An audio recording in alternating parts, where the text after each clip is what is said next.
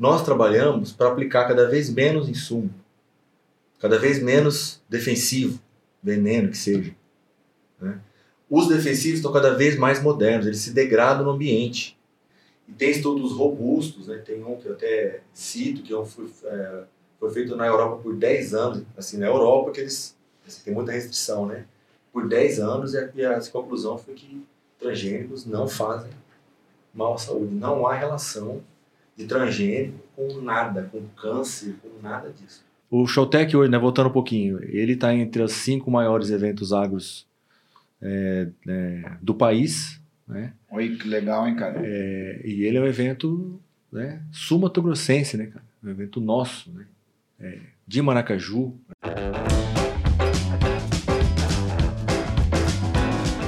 Café Brothers, episódio 22. Estou aqui hoje com ele, vou apresentar o nosso convidado. Hoje eu vou fazer diferente, vou apresentar o convidado primeiro, beleza? Chega o pau. Então tá bom. Para não cair na rotina aqui. Que pode tudo. Nosso convidado hoje, cara, André Lourenção, esposo da Carol, o pai da Isabela. Ele é agrônomo, formado pela UFGD Dourados 2002, é o ano. O cara é mestrado, Netão, na UFGD, UFGD em entomologia, estudo de inseto e pragas, doutorado na produção vegetal, chuchu e tudo mais. Hoje ele é pesquisador na Fundação MS há mais de 18 anos. Caramba, meu! Seja muito bem-vindo, André. Muito obrigado. Agradeço o convite de vocês aí. Já dá pra acabar o episódio, já, né? Rapaz, foi 15 minutos pra apresentar um monte. Puxa vida, hein? Não, e esse aí era só a introdução. E hoje eu tô também aqui com ele aqui. Quem? Thiago Tamioso. É nóis, né, bicho? Tamo aí de novo. Joia. Netão, seja muito bem-vindo. Boa noite, agradecer ao nosso convidado extra também, Álvaro Lanza, que Eu tinha certeza. E ele tá de volta, cara! Rapaz, Seja por muito bem-vindo, cara. O cara também. chegou em cima aí. Você não sabe, cara, é o Álvaro aqui, ele é nosso amigão aqui, ele é ex-obeso, cara. Tá? Futuro bodybuilder, Alguém cara. me chegou hoje você era gordo, cara? Por quê? Porque toda vez que eu assisto Café Bros, eu eu sei que você é um ex-obeso, mas eu nunca te vi antes. Devo ser, né? Cara, um fantástico. Seja muito bem-vindo, Álvaro Lanza. É muito bom ter você com a gente aqui. E ele que faz tudo ali por trás das câmeras, do microfone, Thiago Torado, um abraço.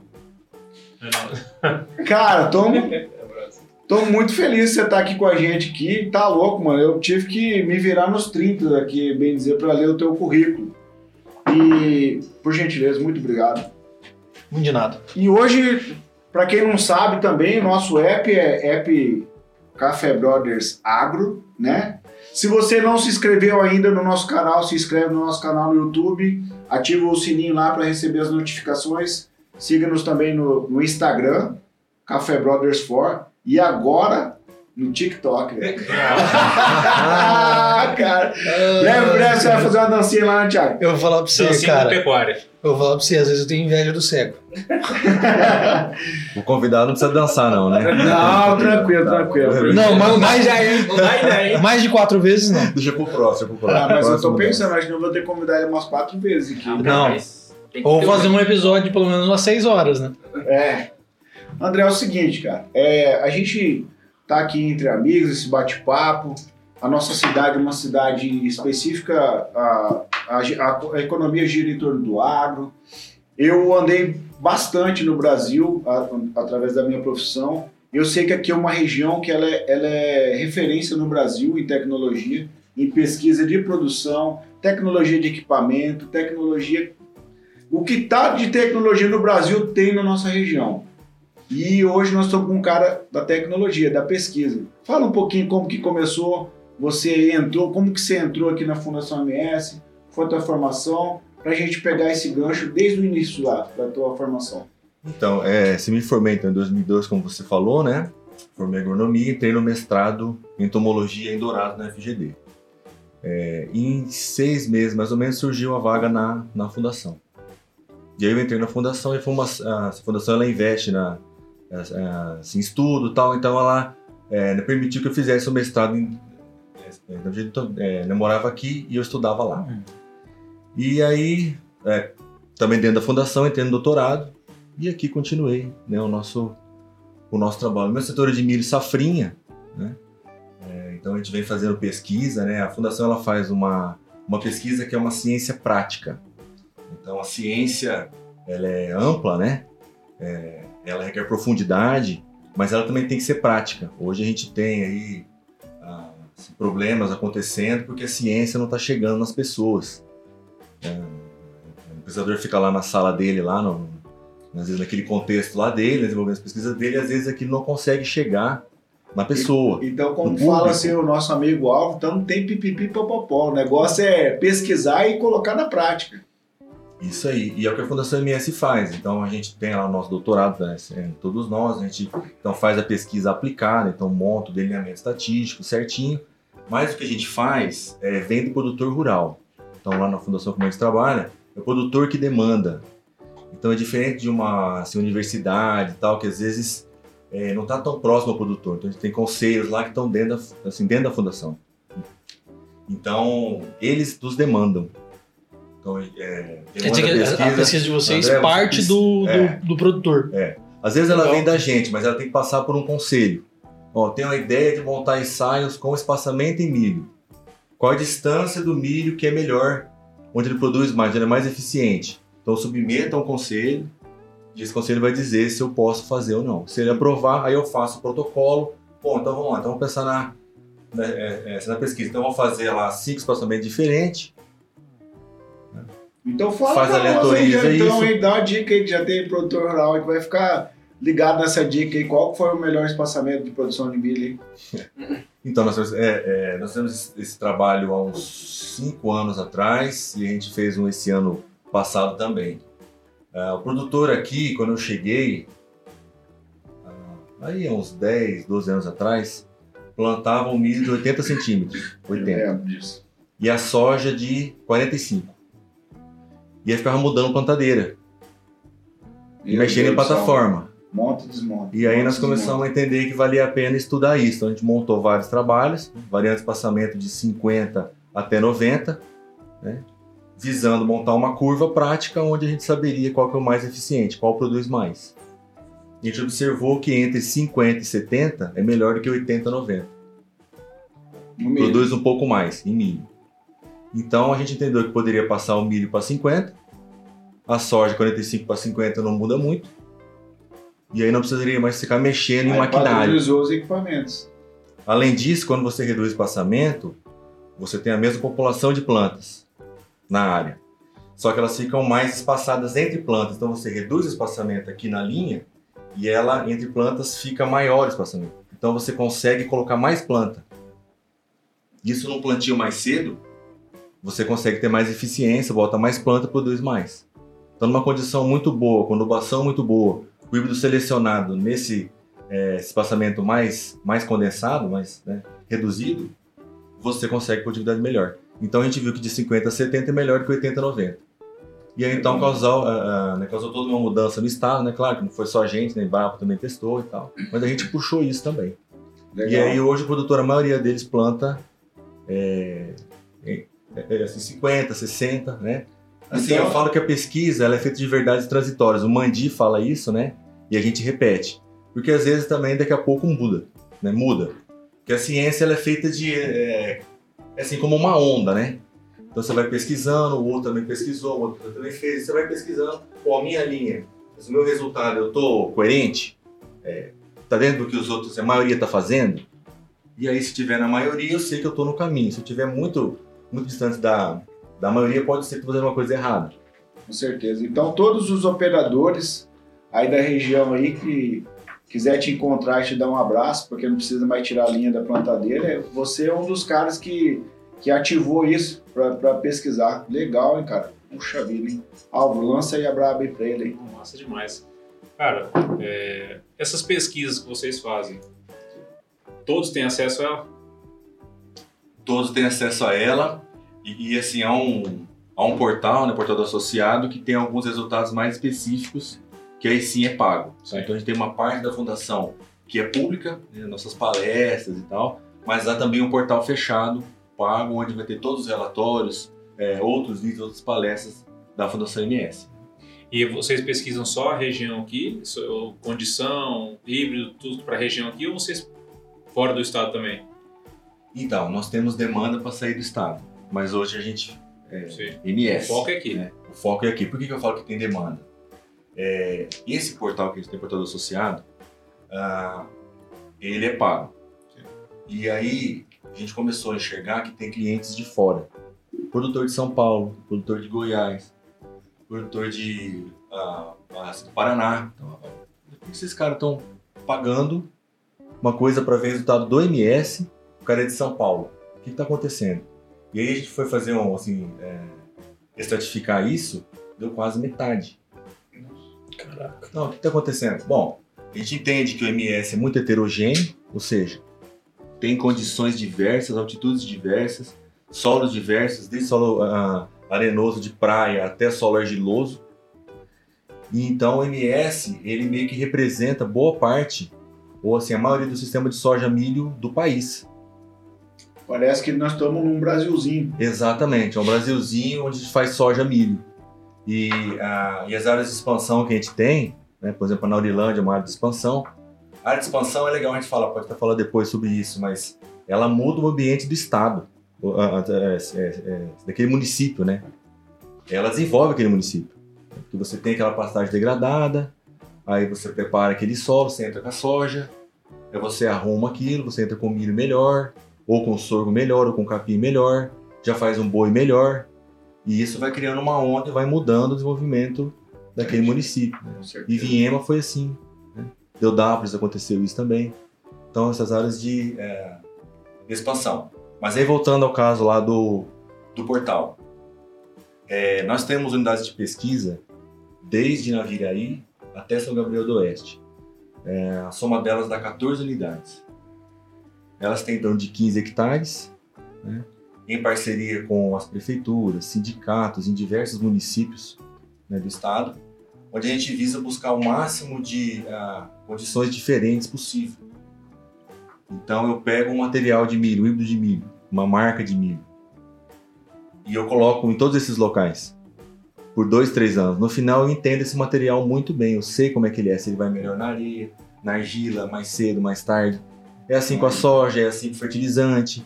Então a gente respeita o ambiente, onde o produtor daquele município tem o dado daquele lugar regional, mas eu também uso isso de uma maneira mais ampla, onde eu consigo entender o material. Então, com Onde dois é? ou três anos, fica uma pesquisa prática, realmente focada no que ele precisa. E, nessa, e nesses ensaios que tem aí, não tem charlatanismo não, né? Que o cara vai lá e molha o- o- aquele pedaço. É, é o clima da região mesmo, né? Porque assim, eu escuto os caras falar assim, tipo assim, vamos ter uma feira grande lá. Aí o cara tá cuidando do ensaio dele lá. Daí o cara vai lá, carpe, vai lá e molha, vai lá e coloca adubo. Aí chega lá, o milho tá maior que o neto, o milho tá. O milho tem três espigas. Caramba, cara, que milho, três espigas. Não tem essas paradas, não. E tem Então. cabelo, né? Hã? Tem cabelo, né? E tem- Tem pelo rabo já. Então, essa confusão quando você fala do Showtech. A gente pode falar também da- é, depois sobre o Showtech, né? O Showtech é uma área demonstrativa. Lá acontece tudo isso aí. Então, a gente irriga, a gente deixa ele, se precisar capinar, capina. É diferente da pesquisa. É, a gente não traz nada de fora, mas é uma área demonstrativa. De lá não sai resultado, lá do Showtech. É só para Ah, demonstrar. O produtor que é no Showtech pode ver o milho melhor que o dele, Hum. a soja melhor que o dele, do jeito melhor possível. Então, é, em áreas demonstrativas, para você mostrar as coisas para o produtor, essa área Vai ter todas ela as não tem esses cuidados de pesquisa. Ela é irrigada, né? Então, é uma área diferente. Agora, a pesquisa em si, cara, a pesquisa é a busca da verdade. Ah, Sim. legal. Filosoficamente falando, né? Eu ia, eu ia É, voltar um pouco, desculpa, eu ia voltar um pouquinho e perguntar o que que era pesquisa no seu ponto de vista, né? E qual o fundamento da pesquisa relacionado à Fundação MS, né? Seria trazer inovações, até invenção, né, no meio do agronegócio. Então, então, a pesquisa, assim, é o que eu falei, ela é, ela é a busca da verdade. Óbvio que essa verdade pode mudar. A questão do ovo lá, o ovo lá para os marombeiros, né? O ovo, se há, se há cinco anos não era bom, se ela- hoje é, né? daqui a pouco não é mais. Ah, óleo de coco no café era bom, todo mundo tomava, agora já não é mais. Né? Não tem essa? Com certeza. Na realidade, Então, pouco, pouco tempo que mudando, passa já né? muda E a completamente. pesquisa vai fazendo isso também. Então, pô, André, agora você fala de 50, agora você fala que é de 70, que é o melhor, cara.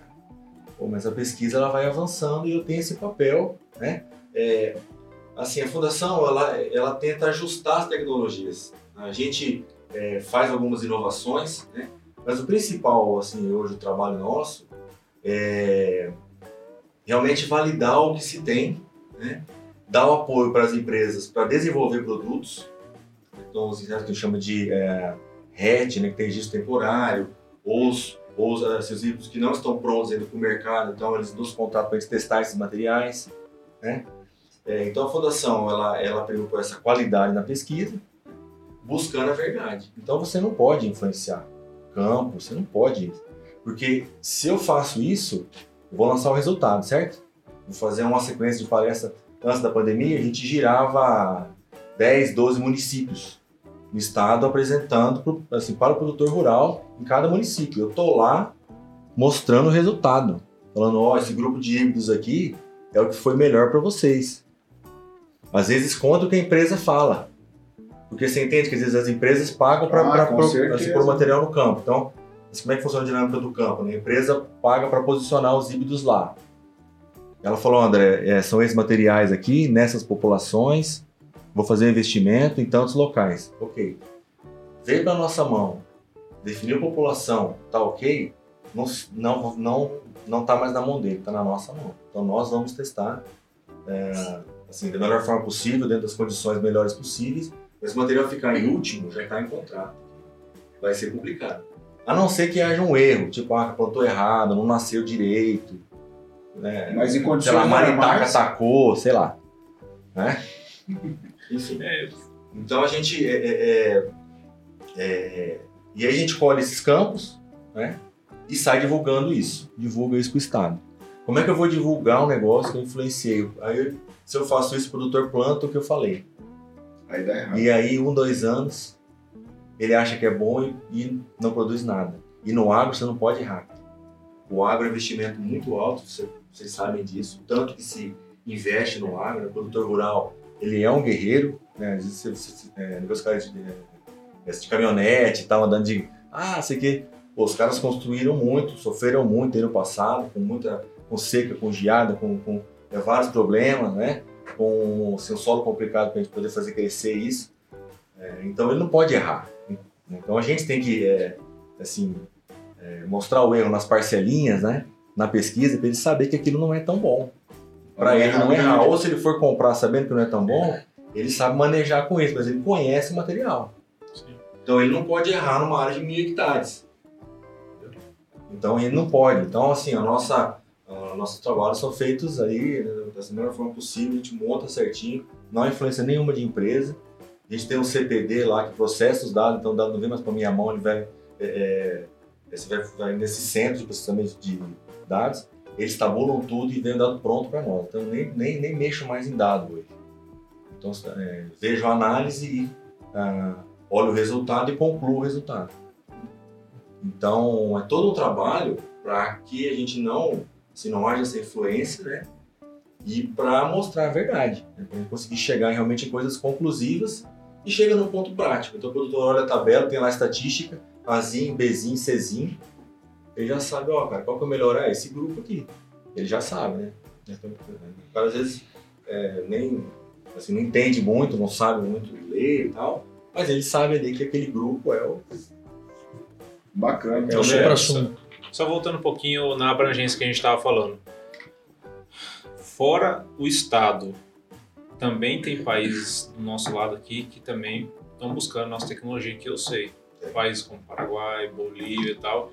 E eles estão buscando no MS também. Vocês já tiveram, vocês já tiveram já Sim. conversas, propostas, porque te- tem como não ter, cara. Os caras vêm aqui no MS buscar a nossa tecnologia. O jeito que a gente trabalha. Nossa, nossa- é assim, o nosso portal ele é recente. Deve ter uns dois anos, dois anos e meio. É, e ele partiu assim de uma, de uma ideia nossa, porque tem os mantenedores da fundação, que são produtores, são torno de acho que 200 produtores, que pagam espontaneamente para manter a fundação. Eles que elegem os conselhos e tal. Mas eles não recebiam muita coisa assim da fundação, além dos outros. Então, pagavam uma coisa, não recebiam. E daí nasceu o portal, para a gente conseguir, né? é, assim, dar um pouco mais pro produtor que está com a gente. Mas depois ele foi crescendo, a gente foi vendo que ele tem oportunidade de, de crescimento. A pandemia talvez até acelerou isso, porque todo mundo ficou em casa e tal. Então, assim, o digital, né, Veio com força. né? veio com força nisso. A gente teve algumas ideias de gráfico, tal. o Luciano Mendes, que esteve aqui com vocês, você Ah, com ajudou muito a gente. Acho que partiu até dele a ideia de fazer o portal, né? Dele, do Alex. Depois a gente né, encampou isso e, e- e- e, ah, foi para frente. Então a gente sabe que realmente existe um mercado, né, Bolívia, ah, Paraguai, importantíssimo ali.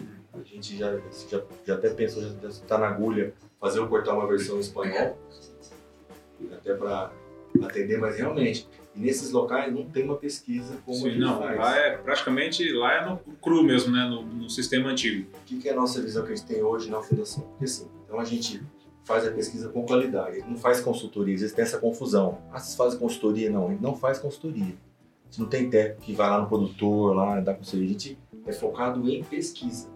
E é um desafio é você viver de pesquisa. Pesquisa é cara. Então, você dá um exemplo. Ah, vamos, vamos, vamos montar Cara, um ensaio. muito tempo, né? Vamos montar um ensaio em São Gabriel do Oeste. Montar um campo em São Gabriel do Oeste. Cara, São Gabriel do Oeste é o que? De carro é umas 3 horas daqui, 3 horas e meia? Três horas e meia. 3 horas e meia daqui, andando bem.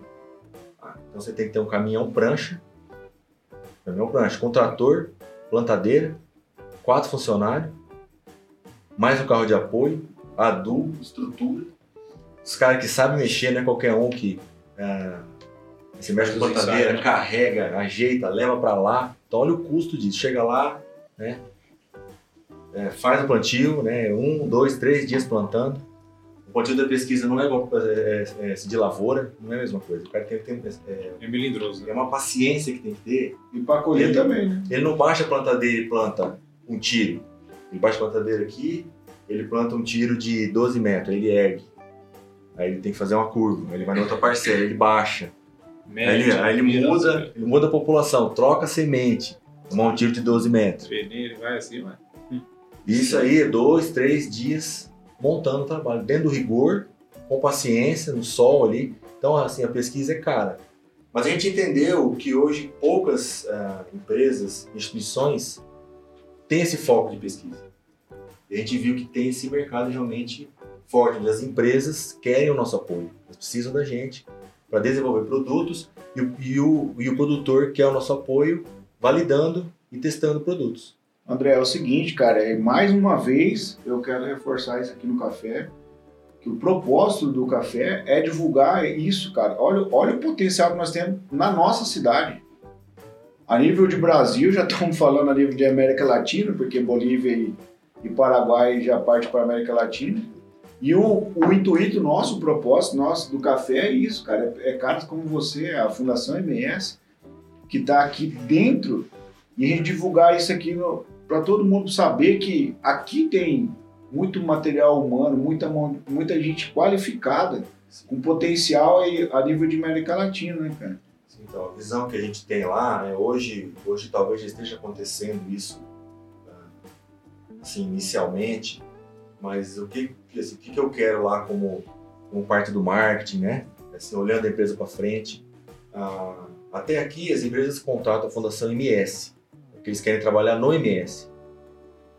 Mas a gente está assim, ganhando um corpo de pesquisa tão forte, assim, é, dedicado na pesquisa, investindo em estrutura e tal, com pesquisa, que a gente vai chegar a um ponto que a empresa não vai mais pensar no Estado, vai pensar que ela quer colocar na Fundação MS. Ela pode ser lá, lá, do, lá do Amapá. Mas ela quer desenvolver produto. Às vezes um produto, um inseticida, um negócio, não importa o ambiente. Percevejo é percevejo. Aqui e lá no Pará. Então ela fala, não, vou fazer na fundação. A fundação vai, vai fazer parte aqui do meu escopo porque eu sei que lá o negócio é bem feito. O trem anda lá, é bem feito, é feito com qualidade entrega o relatório na hora certa, não tem influência. É, vai ser um Os centro, cara- um centro nacional de pesquisa. Isso, é isso que Centro tá nacional de pesquisa. É essa a nossa visão. Centro então, Nacional de focado, focado na pesquisa. Focado na pesquisa. Vai lá, Tomioso. E aí você vê, né, cara? É o que eu venho falando, cara. Todo café eu falo, todo café, pelo menos não na gravação, mas fora eu sempre falo que Maracaju tem muita gente foda. Tem. Entendeu? O Andrezão é um exemplo nato disso, cara. É, nascido e criado na fundação, né? Putz, cara, a a galera não pegou que nós estava aqui no, no, no backstage, mas, cara, ele já tava dando uma palestra antes pra nós aqui. Então, assim, você vê que Maracaju tem puta, um puta potencial e é muito legal você trazer isso pra gente, pela, principalmente pela visão da pesquisa, porque eu acho muito legal que hoje a gente tem poucas referências boas. E eu não falo só do agro, de, de praticamente tudo, né? Então você, como pesquisador, como um cara que passou a vida estudando, eu acho muito legal trazer isso porque mostrar para as pessoas que o estudo também traz coisas boas para a vida da gente. Que nem você está trazendo aí, pô, aumenta a produção, aumenta a eficiência, é, é, melhora tudo. Né? Melhora até a forma do cara trabalhar. Muitas vezes aqui você trouxe a questão da, da- da- do espaçamento. Putz, o cara tem que desmontar uma plantadeira, montar de novo, um trampo do caramba. Mas eu vou começar a puxar para um outro lado. né? Até a gente já, já adiantou um pouquinho o assunto. Muito se fala, o agro é, é- é endemonizado pela mídia, né, cara? É assim, ontem mesmo, ontem, hoje, eu tava vendo no, no Instagram, tem um, um, um- um perfil que eu sigo que o cara pega dados e ele torna esses dados de forma visual. E de 2018 para cá, o agro no Brasil voltou a crescer. Né? Ele vinha numa, na verdade, cai- decaindo nos últimos anos e de 2018 para cá ele voltou a subir a área cultivada no Brasil, né? É, e eu vi os comentários assim, é, é assustador os comentários, cara, o, o- o tanto que as pessoas falam mal do agro. E uma das coisas, um dos argumentos que eu vejo muito forte dentro dessas pessoas que demonizam o agro é a questão do uso de, de, de veneno, de pesticida e o impacto que esses, é- é- é- esses químicos causam na água. Que a gente consome na água que é tratada e que vai parar na torneira do contribuinte, vamos colocar assim. Queria que você falasse um pouco disso para eu aprender um pouquinho sobre isso. Ah, legal. Gostou? Boa. boa. Levantou uma bola legal pra mim. Bom, primeira coisa, é, insumo é saúde. Defensivo é saúde. A gente, a gente isso em palestra, até para a molecada, a molecada buga. mesmo. Então, assim, ah, por que, que a gente hoje não está mais desmatando? Ah, só para vocês terem uma ideia, o, o nosso estado hoje tem em torno de 7 milhões de hectares de pastagem degradada. Pastagem degradada. Para ser aberta. Tá, é, para mim, Para ser aberta. traduza isso aí. É porque- uma, é uma pastagem, sabe aquela pastagem ali que tem aquele monte de cupim, Passagem abandonada. sabe? É 30 aquele gado o cara- magro. O cara foi lá, colocou uns gados e largou lá. meio- É, Tipo o gado tatu, tá comendo raiz lá. áreas assim. Da, da braquiária. é, essas áreas, é, elas funcionam perfeitamente dentro de um sistema de integração, por exemplo. E é o que já foi feito em Viema, já está sendo feito na feito em várias áreas de expansão do Estado. Então o Estado ele não precisa desmatar nada. Ele não está desmatando. Pode ter um ou outro ponto, e aí tem que ser, realmente, se estiver errado, tem que ser fiscalizado, como tudo, como qualquer setor da nossa vida, você tem gente que faz errado. Essa pessoa vai ser fiscalizada, esse profissional e vai ser punido, certo? Então, o cara que faz essa parte errada, ok. Então a gente tem 7 milhões de hectares né, de pastagem degradada para ampliar, sem desmatar nada. O que que, assim, onde é que a ciência entra aí, a pesquisa entra aí? Nós trabalhamos para aplicar cada vez menos insumo, cada vez menos defensivo, veneno que seja. né? Os defensivos estão cada vez mais modernos, eles se degradam no ambiente. Então, você falar que o brasileiro come 7, acho que era litros, né, de defensivo por ano, tinha essa. Fizeram isso. Então, Com certeza. eles pegaram uma conta de tudo que o Brasil compra, Dividido Insumo, pela população. dividido pela população. Assim, por exemplo, o glifosato que ele é aplicado Então, que fala tal. então, toda Coca-Cola que entra no Brasil, você divide por todo brasileiro. É eu que não tomo Coca, tô bebendo É. essa Coca. Então, por exemplo, o glifosato, que é um, que é é um, é um cara que é demonizado às vezes, né? Ele é aplicado na dessecação da, da soja. Assim, antes da soja, depois que a soja é um pouco maior. Você colhe a soja dali 100 dias. Ele foi totalmente degradado no ambiente. Outros produtos também. Existe, quando por exemplo, ah, tem uma lá que você não pode aplicar ah, assim, um período antes da, da colheita. Ok, tem que ser respeitado. Se aplicar, tá errado.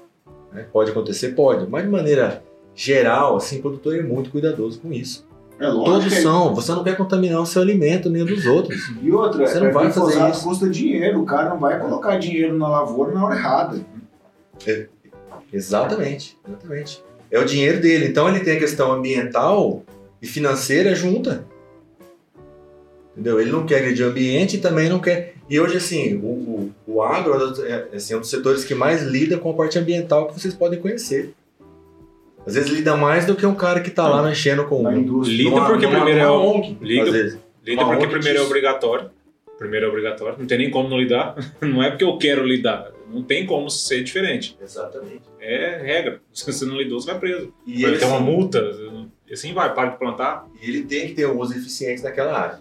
Então, né, voltando à pergunta sua, Thiago, é, quanto à questão da água, né? Eu fui num evento há uns quatro anos, acho que uns quatro anos, de uma, de uma universidade lá de Campo Grande, não vou citar o nome para não né, assim, criar problemas, né? E era um evento, assim, contra o agro. Eu fui sozinho lá, né? O Alex pediu para eu ir, meu diretor de pediu para eu ir, e eu fui. Eu, eu e um colega da fundação. No meio dos inimigos. Tava eu com a minha carça de agro, botina e só gente do outro lado demonizando o agro. Foram dois dias, é, foi uma noite e um dia de ataque ao agro, assim, assim da palestrante mostrar lá um cara lá sem uma mão e dizer que foi aplicando defensivo. Sabe? Assim, surreal. Surreal. Surreal. É, então, assim, a gente vê o quanto, né? E aí, no, no fim dessa, dessa noite, eu não ia falar nada, mas eu tive que falar. Aí eu né, cheguei o dedo lá, ganhei assim, uma, uma metralhadora, falei por uns 15 minutos. E aí um monte de gente virou a cara, né? Palestrante virou a cara, ficaram com raiva de mim, quiseram me matar. Ok. E daí no outro dia tinha um cara da Embrapa pra, pra falar, que era o Romulo, que, que tem dados sobre isso que você falou. Contaminação na água. E as pessoas iam saindo da sala. Não. Infelizmente, a maioria não assistiu o Romulo falar. Ah, mas Porque é- quando começa a ver o outro lado, o pessoal começa a sair da sala. Não quer ouvir o outro lado. Então há uma coisa formada de que o, assim, o orgânico é melhor, de que a gente joga veneno e tudo. Então, vamos, vamos aos dados. Ele tem análises é, de qualidade feita na Embrapa, ele tem um laboratório muito bom lá, é, de qualidade da água. Então, assim, eu não sei, assim, não vou entrar no- é, essa metodologia que ele usou, né? Porque não, não, não, não sou dessa área. É, mas eu entendi a conclusão dele. Ó, a contaminação que se fala que tem é um nível de produto muito abaixo daquela que está em legislação. É como, por exemplo, o chocolate diz que tem um pouquinho lá de perna de barato. Não sei se você já viu isso.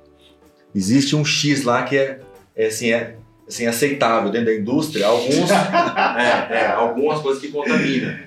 É um aceitável. Ah, então, em toda coisa processada vai ter lá um aceitável de alguma coisa que não seria o ideal para Então, o químico também é assim. Então, é, na água que você tem de químico é isso. E o que se tem de contaminante mesmo são coliformes fecais. Essa análise foi feita em Dourados, que estava tendo esse problema lá, né? Estavam falando que eram os químicos e tal. Foi ver, não era o químico. Então, assim, de maneira geral, isso não é verdadeiro.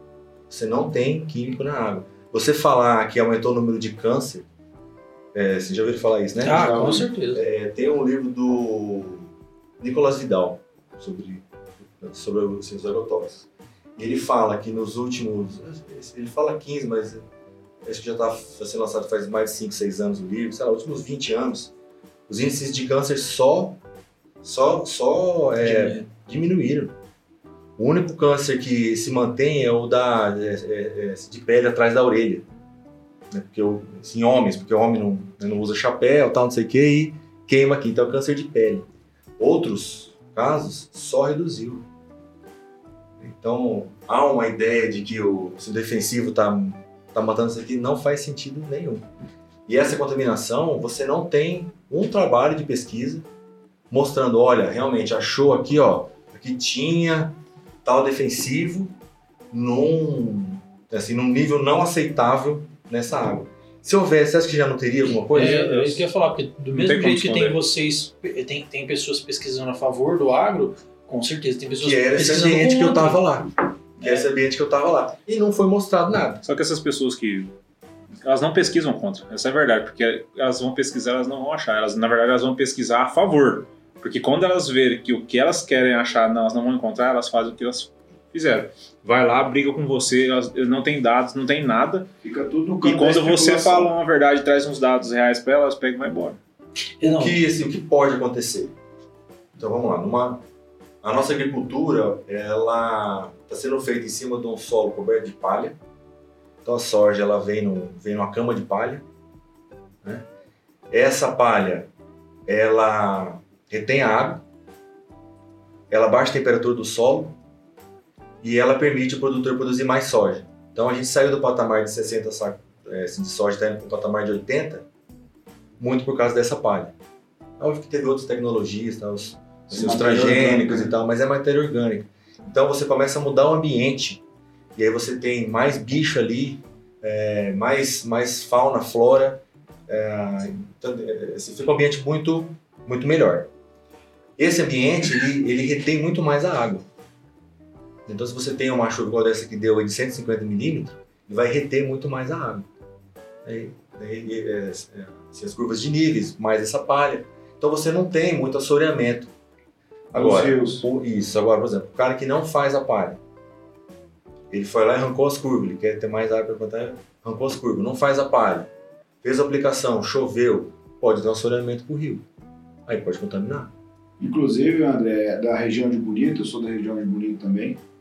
Ah, morei um tempo lá, né, na minha infância, tenho familiares lá. E é impressionante o jeito que eles, tipo assim, eles, eles- é a palavra que o Thiago falou, eles endemonizam o água. Su, choveu, sujou a água do rio, ó, essas pragas desses lavoureiros também. Estão acabando com o bonito. 4 mil anos atrás o rio sujava. Aí Essa- agora é por é. causa dos agricultores. Só que eu vou te falar uma coisa, eu tive em Bonito recentemente e mudou bastante esse, essa, esse quadro lá, por um motivo, pandemia. O que segura, porque como é uma cidade turística, a cidade praticamente parou. Correto. O que manteve Bonito na pandemia se chama agro.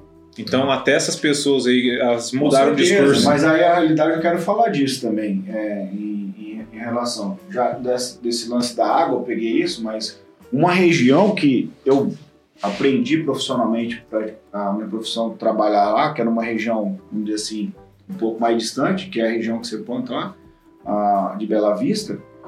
Cara, a região de Bela Vista, Jardim, há 15 anos, 16 anos atrás, vamos colocar um pouquinho mais, 20 anos atrás, a oportunidade de renda era só do exército da prefeitura, cara. Quando o agro chegou lá, ele muda, além de mudar o ambiente biologicamente falando, ele muda o ambiente de negócio. Trouxe renda, oportunidade para as pessoas, porque o agro veio, ele traz a loja de peça, ele traz a loja de defensiva, ele traz a loja de fertilizante, ele traz a tornearia. E todas essas aí, quem que trabalha são pessoas. E aí essa cadeia econômica, eu queria que você falasse um pouquinho disso, dessa mudança tanto do ambiente como também economicamente, por gentileza. Sim. E assim, é, na pandemia a gente foi abençoado no agro, né? A gente tem que falar Graças isso, né? a Deus. Porque o agro foi uma, assim, uma das assim, setores que não parou. Um né? Como é um setor aberto, como você trabalha mais na máquina aberta tal, ah, não houve uma restrição tão forte, né? O agro conseguiu trabalhar, né? Então, assim, a gente teve um pouco de contaminação, né? Fazendas que tiveram que parar o plantio porque tava todo mundo com Covid. Houve um momento difícil, né? Eu peguei também Covid, né? fiquei fora um tempo, né? Tive meus, meus problemas também. É, mas a gente, tipo, o agro, de maneira geral, ele continuou, né? Se você for ver outros setores, foram muito, né? O setor de eventos, meu Deus, né? O tanto que sentiu, né? mesmo. Ela tá voltando agora, né? Tá voltando agora e olhe lá ainda alguma coisa, né? É, mas quanto a essa, essa mudança que o agro traz, né?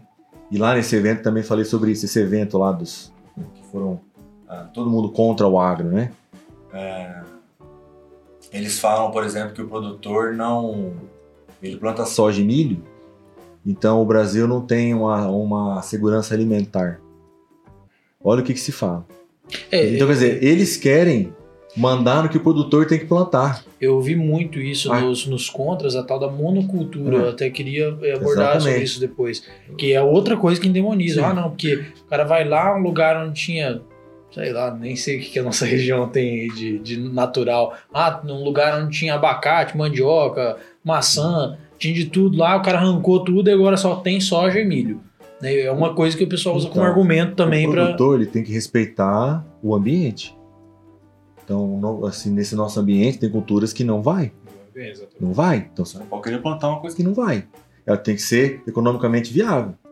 Então você vai matar a galinha dos, é, é, dos ovos de ouro. Se, se não é viável, não vai plantar.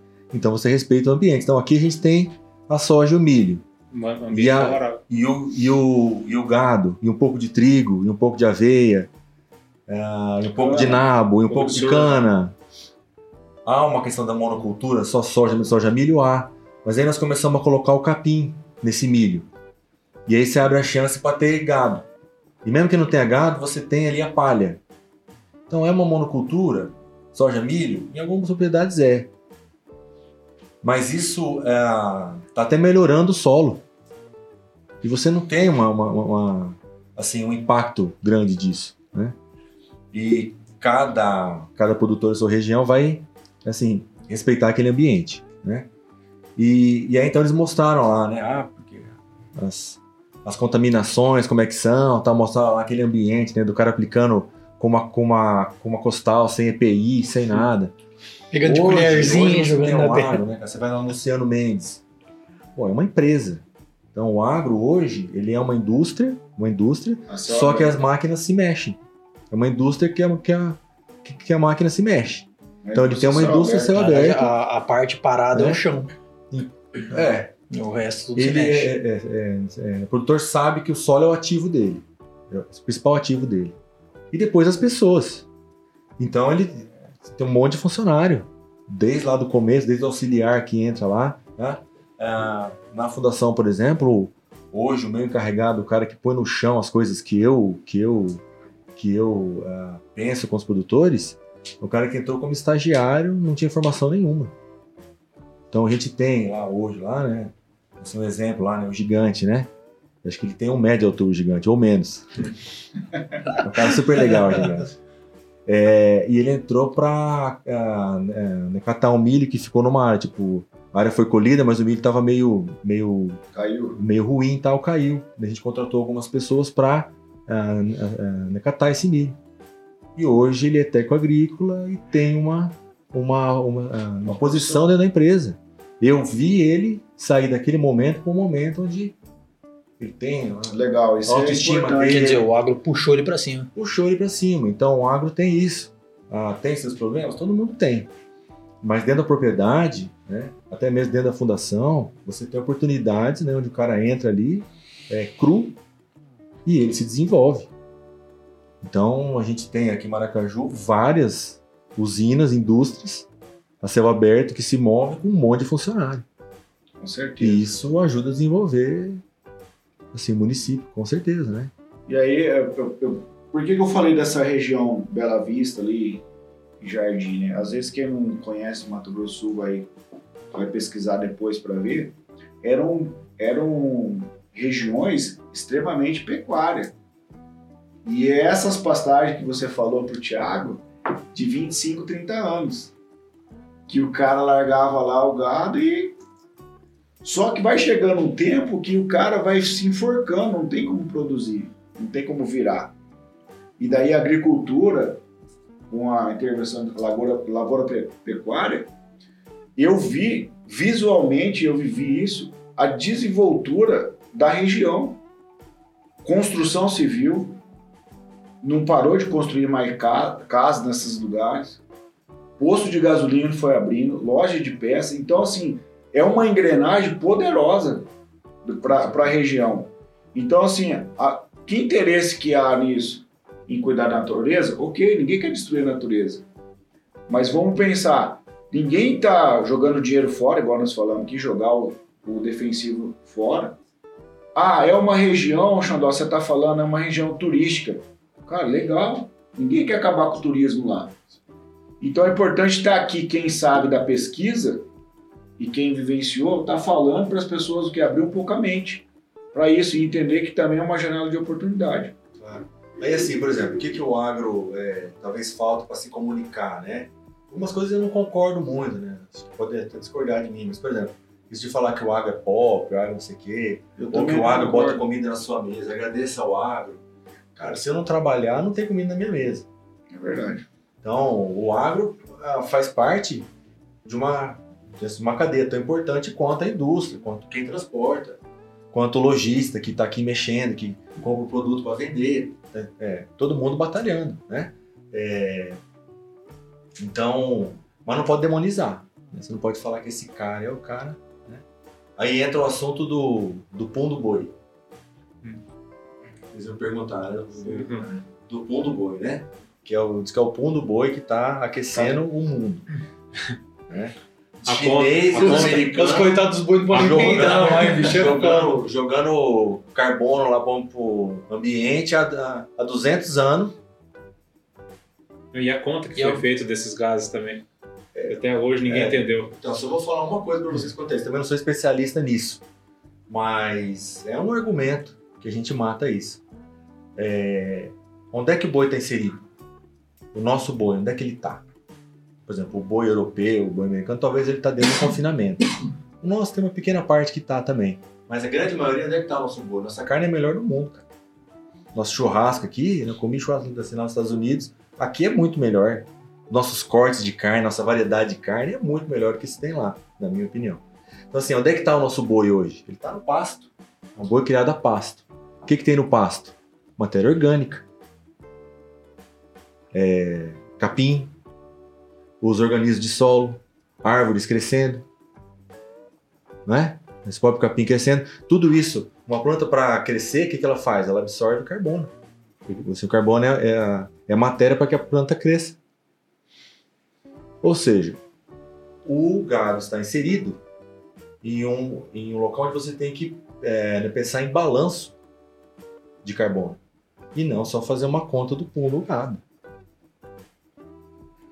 Quer dizer que tá sendo Se contado isso fez só, um- você. só um dos Você lados. precisa- Não tem um contrabalanço. Se você não então. falar de balanço de carbono para mim, nem conversa sobre isso. Agora, ah, eu fiz um balanço de carbono onde é, está é, é, não é deficitário, ou seja, é o contrário, ele está realmente Gerando mais carbono é, do que mandando para o ambiente. consumindo. Ah, não, então vamos ver como é que é o pulo do boi. Mas não é isso que acontece. Na verdade é uma, uma, uma conta de soma que vai dar sempre É, negativo. Ela E aí nunca a tem gente é como... demonizado, porque o nosso agro está assim, crescendo muito. Eu fui nos Estados Unidos. Aí eu não sabia muito bem disso, uma vez que eu, eu fui lá. Aí eles têm lá soja e milho, né? Eles têm um congelador anual, né, que congela tudo né, que eles têm. Então eles quase não têm praga, quase não tem doença. E tem um pouquinho de planta daninha. Eu tive lá com a soja enchendo grão. Eu não vi um pulverizador andando. Falei, gente, cadê o pulverizador? Cadê os bichos de vocês?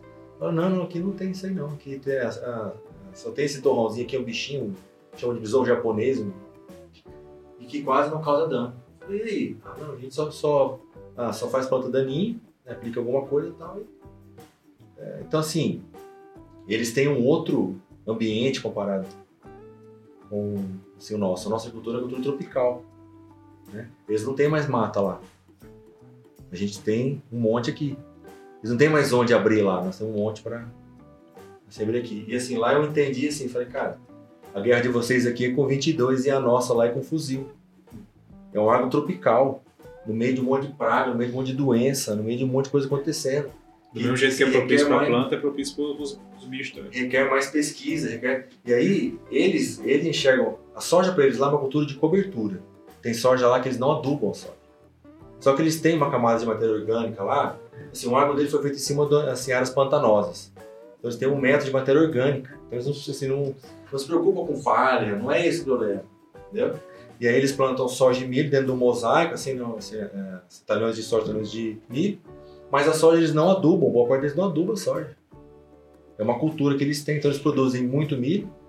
É, é, assim, os seus é, 250 sacos, 300 a 400 sacos por hectare de milho. Aqui a nossa média é 80. Caraca.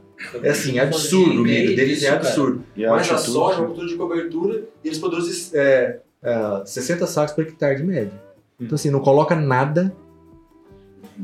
Aí falamos com o professor da universidade, o professor Bilo, que ele adora brasileiro. lá, né, estagiando É. com ele. Por que, será? Ele fala, cara, o brasileiro é trabalhador pra caramba, gosta de ir pro campo. Os americanos geralmente não, não, não querem brasileiro, é cara parceiro, ele assim, adora brasileiro lá. E ele aprende com a gente. Então ele, ele se botou pra gente, tipo assim, uma inovação, ele botou um pouco de adubo, fez inoculante que é feito aqui há mais de 10 anos, e fez uma de fungicida, controlar doenças.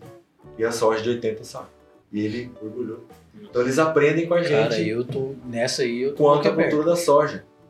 Então, assim, quanto ao milho, eu fiquei impressionado. Falei, como que produz isso? Mas André, é, essa questão do milho, a produção, se refere à questão de solo, clima, luz solar natural? Altitude. Ele- altitude. é, é porque assim, o, o milho ele é, ele é soma calórica, graus de. Então ele gosta de dias quentes, muito sol e noites mais frescas. Então eles têm lá altitudes um pouco maiores que aqui, um clima temperado, então um clima um pouco mais fresco, então noites mais frescas, o dia quente, noite fresca, é, uma, uma matéria orgânica de solo Absurdo. enorme. Então é tudo favorável. Tem muita tecnologia, obviamente, os caras são muito bons no que faz.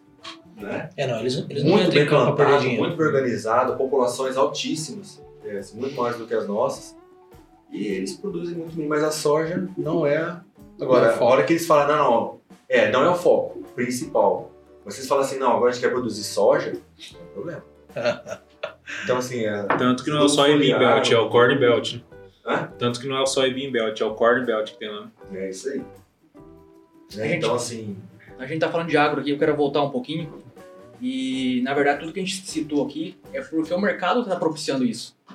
Ninguém ia plantar soja se o mercado não pedisse isso aí. Ou milho. Tudo que está sendo plantado está sendo consumido. Né? Então tem três vertentes que poderiam ser feitas nessa questão aí toda. Ou aumentar a área, que também é, uma- é uma- é uma- um problema que todo mundo acha que não, o Brasil está desmatando, é um problema. Ou aumentar a tecnologia, que é a pesquisa, você entra. Ou exterminar a população do mundo, porque não tem, não tem como. não é verdade? é, a terceira opção acho que não é tão interessante. O bicho é meio bombado. Falou de terminar o Não, mas anos, velho. porque assim, é que assim eu vou falar e às vezes vou ser mal compreendido lá e vou ser cancelado lá. Mas assim, hoje tudo que está sendo produzido está sendo consumido. Por que, que o pessoal está abrindo mais E área? tá faltando. E tá faltando. Não, é, Por que, que o mas pessoal tá tá, che- sobrando, Por que, que o pessoal tá chegando lá em Bonito, lá em Newark? Por quê? Porque o mercado tá precisando. Se a soja valesse 10 reais hoje e ninguém precisasse dela, ninguém estaria plantando. Os China tem que comer alguma coisa, né, bicho? E outra coisa. André, o, que o pessoal esquece de falar desse negócio da monocultura, eu lembrei lá, é que, tipo assim, é que o soja e o milho é parte de uma cadeia produtiva de, de alimento. Não só alimento, ele mesmo, só. do- eu me expressei mal. Mas o que eu quero dizer é que frango, suíno, peixe, uma série de, de carnes, vamos dizer aí É tudo produzido aqui em volta. É Você tudo pro- peixe em Itaporã, produções Vegano. Os veganos, os veganos, porque Sim. é a carne que o vegano come carne de soja. de soja. Entendeu? Então, pegando esse gancho que o Neto de- trouxe aí, se não valesse nada, ninguém tava produzindo nada. Mas É. tudo que está sendo produzido está sendo consumido. Sim? Agora, Você não pode chegar ao produtor e falar, não, você tem que produzir melão. Pô, gente, não faz sentido. Aí vai chegar na minha loja, lá na minha, na loja de é, artigo infantil, vai falar, não, agora você vai vender roupa pra homem. Ué, é, é assim, cara. Então assim, cada um vai. É, cada um vai ter o seu, o seu jeito de, de trabalhar. E assim, a agricultura ele é muito da, da, da cultura daquela região. E o produtor, ele sabe mexer, cara. Então assim, eu sempre tomo muito cuidado para falar o que eu tenho para falar, porque eu não quero ser professor de Deus de ninguém. Eu, sabe? Então assim, ah, o que esse cara tá? Esse cara nem, esse nem produtor não é. Então eu falo dentro do que eu é, estudo, dentro da minha propriedade, assim, dentro do que eu sei fazer.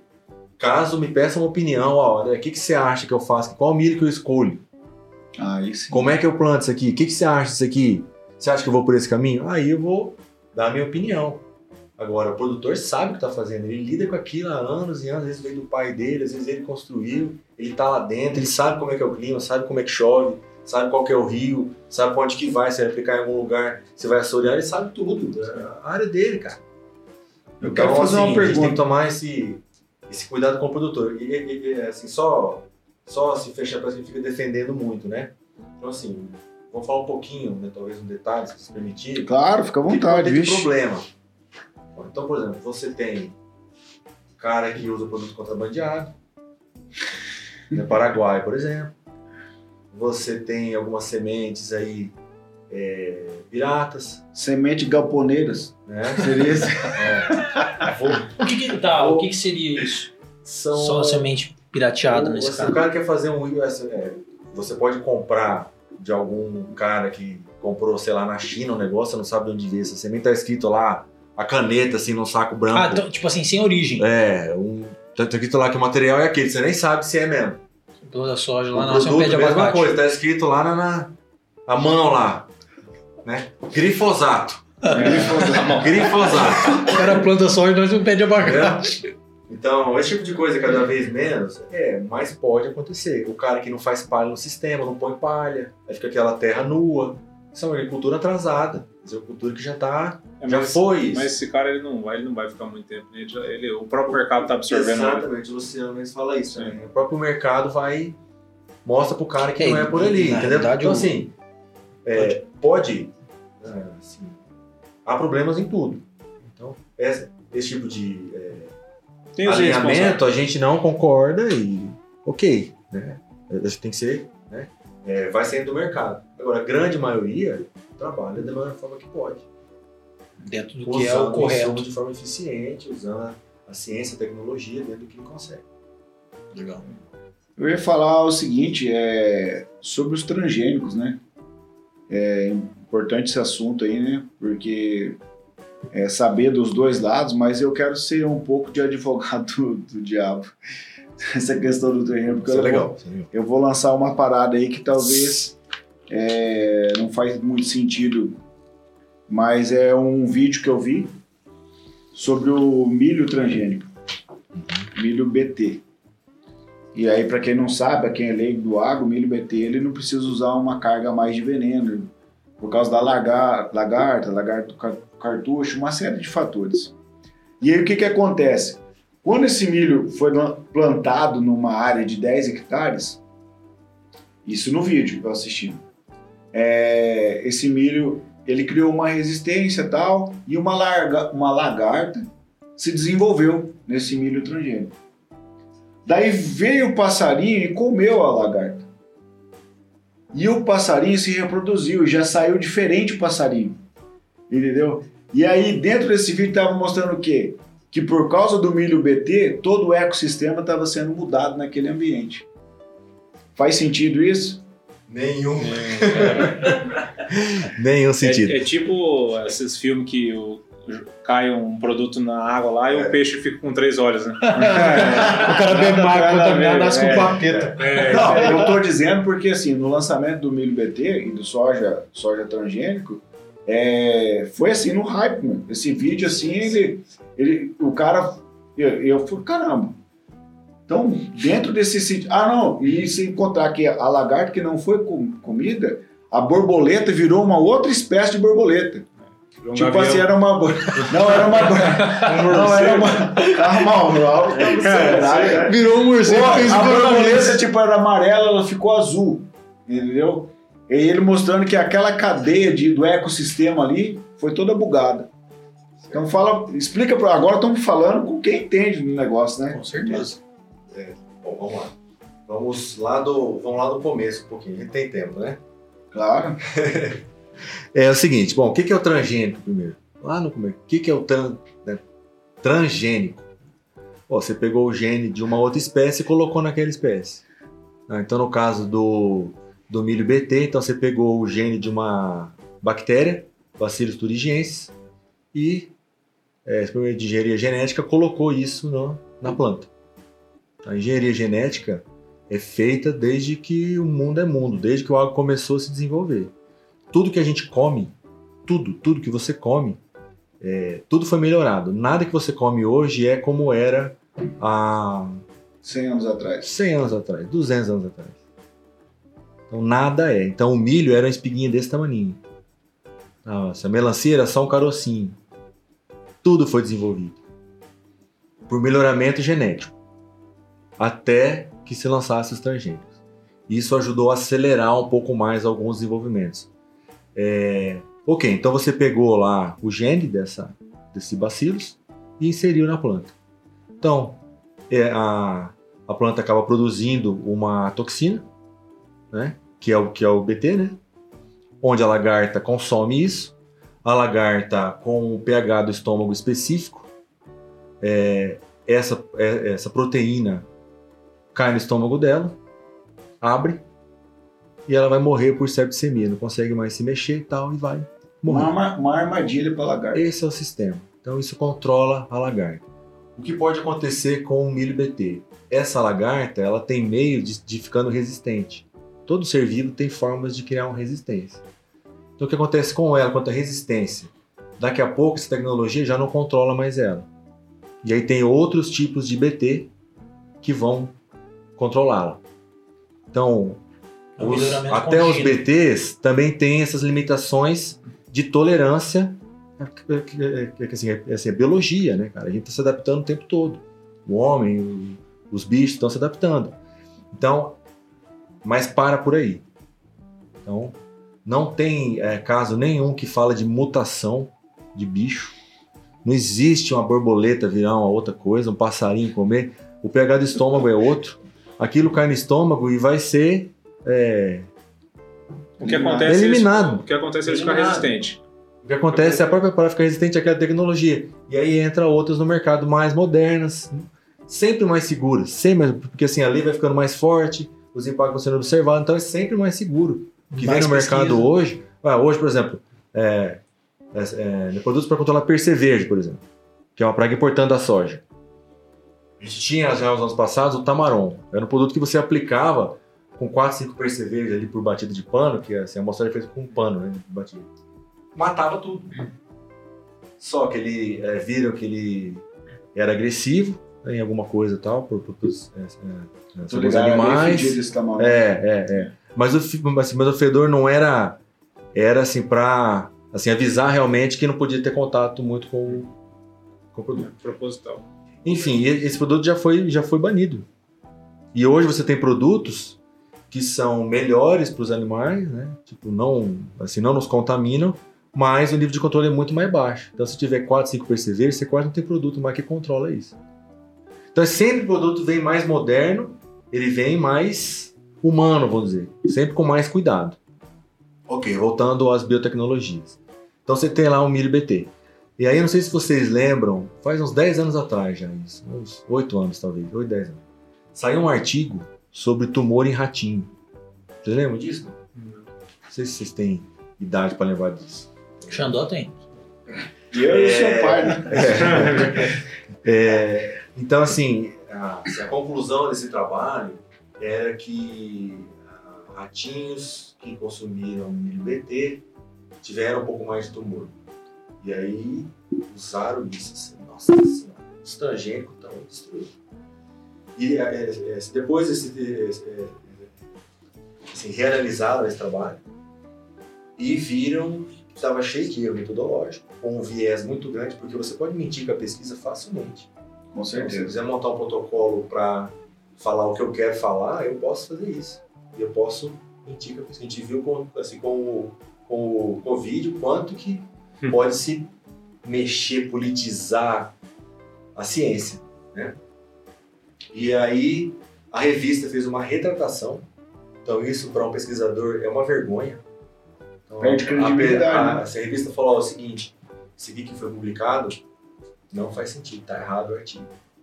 Volta. Então lança uma nota dizendo que.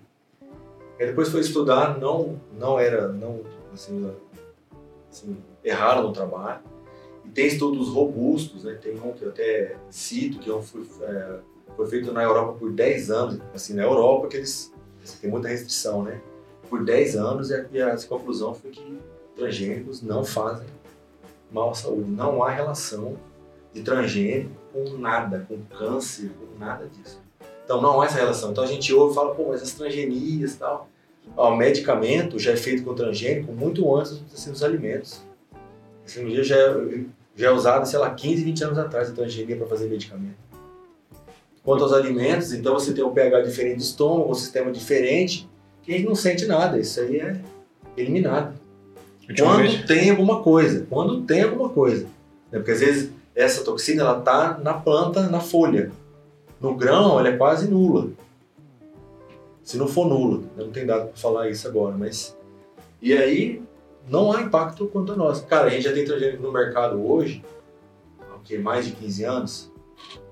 Qual é o trabalho científico que fala assim, a linha de trabalho, né? um trabalho não dá para acreditar, você tem que ver uma onda, como essa que eu estou falando assim, para vocês, de 10 anos de, de pesquisa, onde não se teve, tanto com soja RR, quanto milho, PT, sem... Então não há essa contaminação ambiental, essa, esse gene pular de um para o outro e causar essa, Mutação. essa mutação, e para o ser humano não esse, inclusive é o contrário, né? O transgênico ele trouxe uma produtividade melhor. Você tem países na miséria, por exemplo, ah, na África, que a transgenia ajudou, né? o algodão transgênico ajudou a eliminar algumas pragas. É, você tem transgenias que vão vir assim, por aí que a gente não sabe o que pode acontecer. Pode ter uma vacina no alimento. Por que não? Então você cria um leque gigantesco de assim, opções alimentares que podem ajudar o ser humano. A gente, assim, o ser humano nunca, nunca teve melhor do que nós estamos hoje. né? Ah, Hoje a com gente certeza. vive melhor do que um, um rei há 100 anos atrás. Com Né? E se não fosse os insumos agrícolas, o agro, a parte de transgenia também, a gente hoje talvez não conseguiria estar. Assim, talvez nós estaríamos, mas o chinês não estaria comendo o que está comendo hoje. Ultimamente o meio BT não anda fazendo mal nem para as lagartas, às vezes, né? É, aí, esse, é, o- esse é o problema dele. No início Então, fazia, né? é. É que assim, cara, eu sou fã dessa lagarta. Ela chama Spodoptera fugiperda. Essa lagarta, eu sou fã dela. Ela quê? ataca Spodoptera fugiperda. Ah, Lagarta militar. eu entendi Ah. fugideira. É, É. por isso então. Ela, ela é assim, tá no mundo inteiro, ataca diversas culturas. E ela, assim, desde quando eu comecei a trabalhar, ela já era um problema. Agora com os BTs e tal, mas se você bobear, É tipo ela fica barata, resistente e ela. Aí você vai, acho que uma, acho que uma bomba atômica sobra barata e ela. É. Então, assim, é que assim, você tirou aquela mata nativa, botou só uma espécie lá. Alguns bichos vão, vão assim, evoluir ali. E ela foi uma dessas que conseguiu evoluir. Então ela Será tá que ela faz evolução. parte do grupo da buva? É, a burva é, é outro bastante complicado, né? Então são esses desafios. A Fundação MS mexe muito com isso. Então, ah, ah, o comentário desse da burva, a gente está lá pesquisando burva. Ainda não acharam solução para buva ainda? Tem, tem. Palha. Sabia que palha é a solução principal para burva? Eu ia falar, bomba, eu ia falar bomba atômica. Parar de plantar. É, é, você, é, você presta atenção quando você andar na, na estrada, alguma área que tem plantio direto. que Você vê a soja plantada e assim, no solo, você não vê o solo, você só vê palha, você não vê solo. Você vê palha. Vê se é, você acha alguma burra nessa área. Dá uma olhada depois, presta atenção depois. Porque a buva, ela, a palha abafa a buva. Então a buva não, a- a- Não consegue se reproduzir. desenvolve, Ela não se desenvolve. Então assim, a palha é o melhor controle que tem para a buva. Existem produtos? Existem. Às vezes falhou palha num cantinho ali já vem a buva. né? Hoje, hoje para nós, o amargoso talvez é, seja pior do que a buva. né? Porque o amargoso ele vem junto com, o- com o capim, junto com o consórcio. Junto com o capim e o meio milho. Esse é mais, mais complicado para você controlar. Esse sim é produto. Mas a buva, a palha, assim, a gente tem tecnologia e assim, o consórcio já está estabelecido. Ah, Quando entrei na fundação já existia trabalho sobre consórcio. Então já está aí há 20 anos o consórcio sendo, sendo assim, estudado, né? difundido, que é você botar o capim no meio do milho.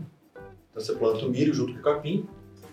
É, Eu explico o consórcio o é, o Tamil já tá querendo fazer o consórcio de uma bis já. É. Você Eu tava pensando, É. será que eu vou ter que parar de pagar É, meu consórcio? O contemplado. consórcio é o seguinte, a gente tava plantando, tipo, em monocultura soja, milho, soja, milho, soja, milho. Achando que o milho fornecia uma palha para soja. E não fornecia, você estava entrando com a soja no, no, num solo nu. E isso é prejudicial ao sistema. Então, o que, que se entendeu? Cara, vamos colocar um pouco de capim no meio desse milho e vamos ajustar ele. Controlado. Aí você tem algumas braquias, alguns assim, capins e tal, a gente ah, estudou as doses. Pô, quantos quilos que eu posso botar ali desse capim? De que jeito que eu boto? Quantos quilos que eu boto?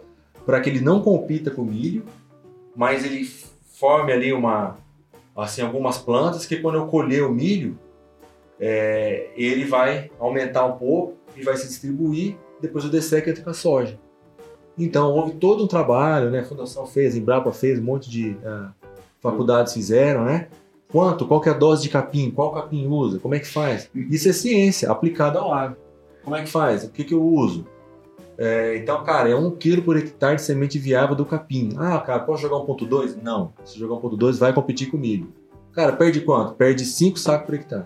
Se você botar 2, vai perder acima de 10 sacos por hectare. Posso te falar um outro problema desse aí também, do cara plantar mais? É, no caso, eu trabalho com, não sei se você sabe a minha profissão, né? Eu, sou, é, eu trabalho com colheitadeiras, né? E aí, quando o cara errava na dose, a braquiária subia demais, cara, quando entrava na plataforma de milho, é só arrebentando a plataforma.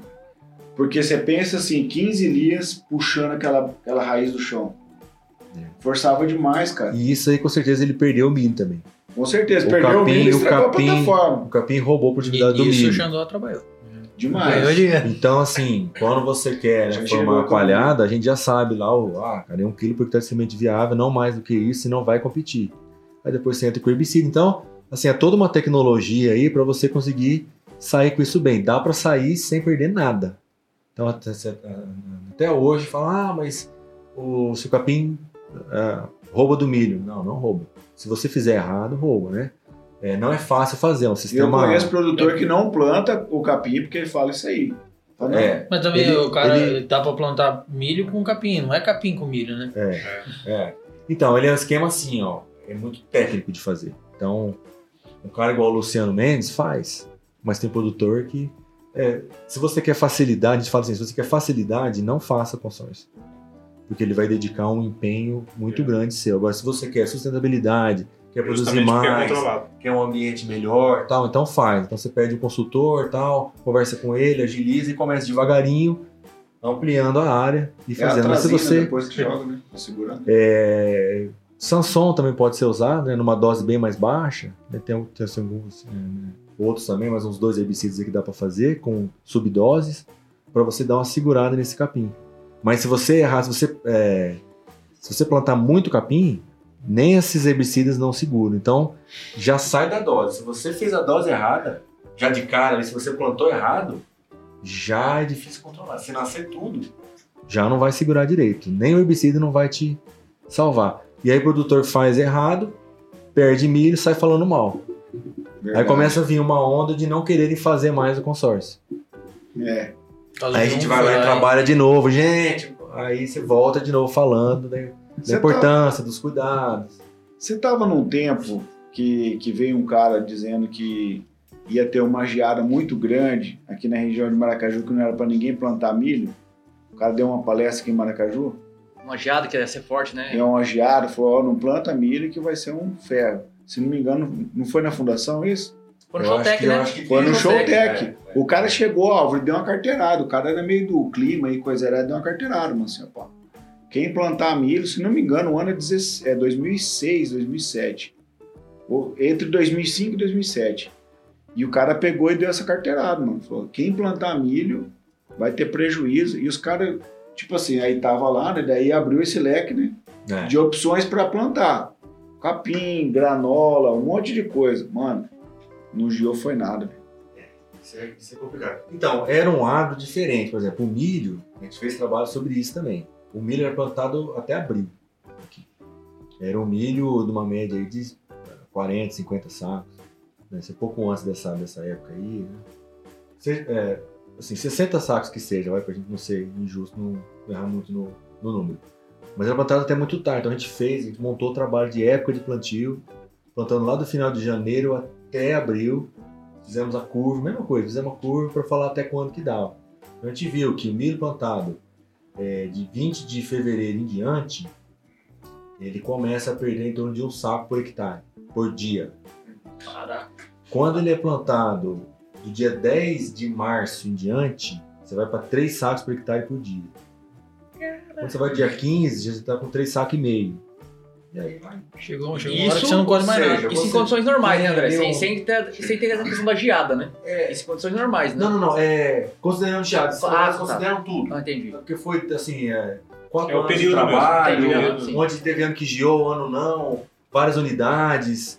Então, uns teve, outros não. Então, assim, é um volume de dados que me deu isso, entendeu? Entendi. Em algumas geou, outras não, em algumas teve a seca, outras não, mas eu compilando tudo, eu consigo ter uma, Uma uma, visão legal né, do que se teve.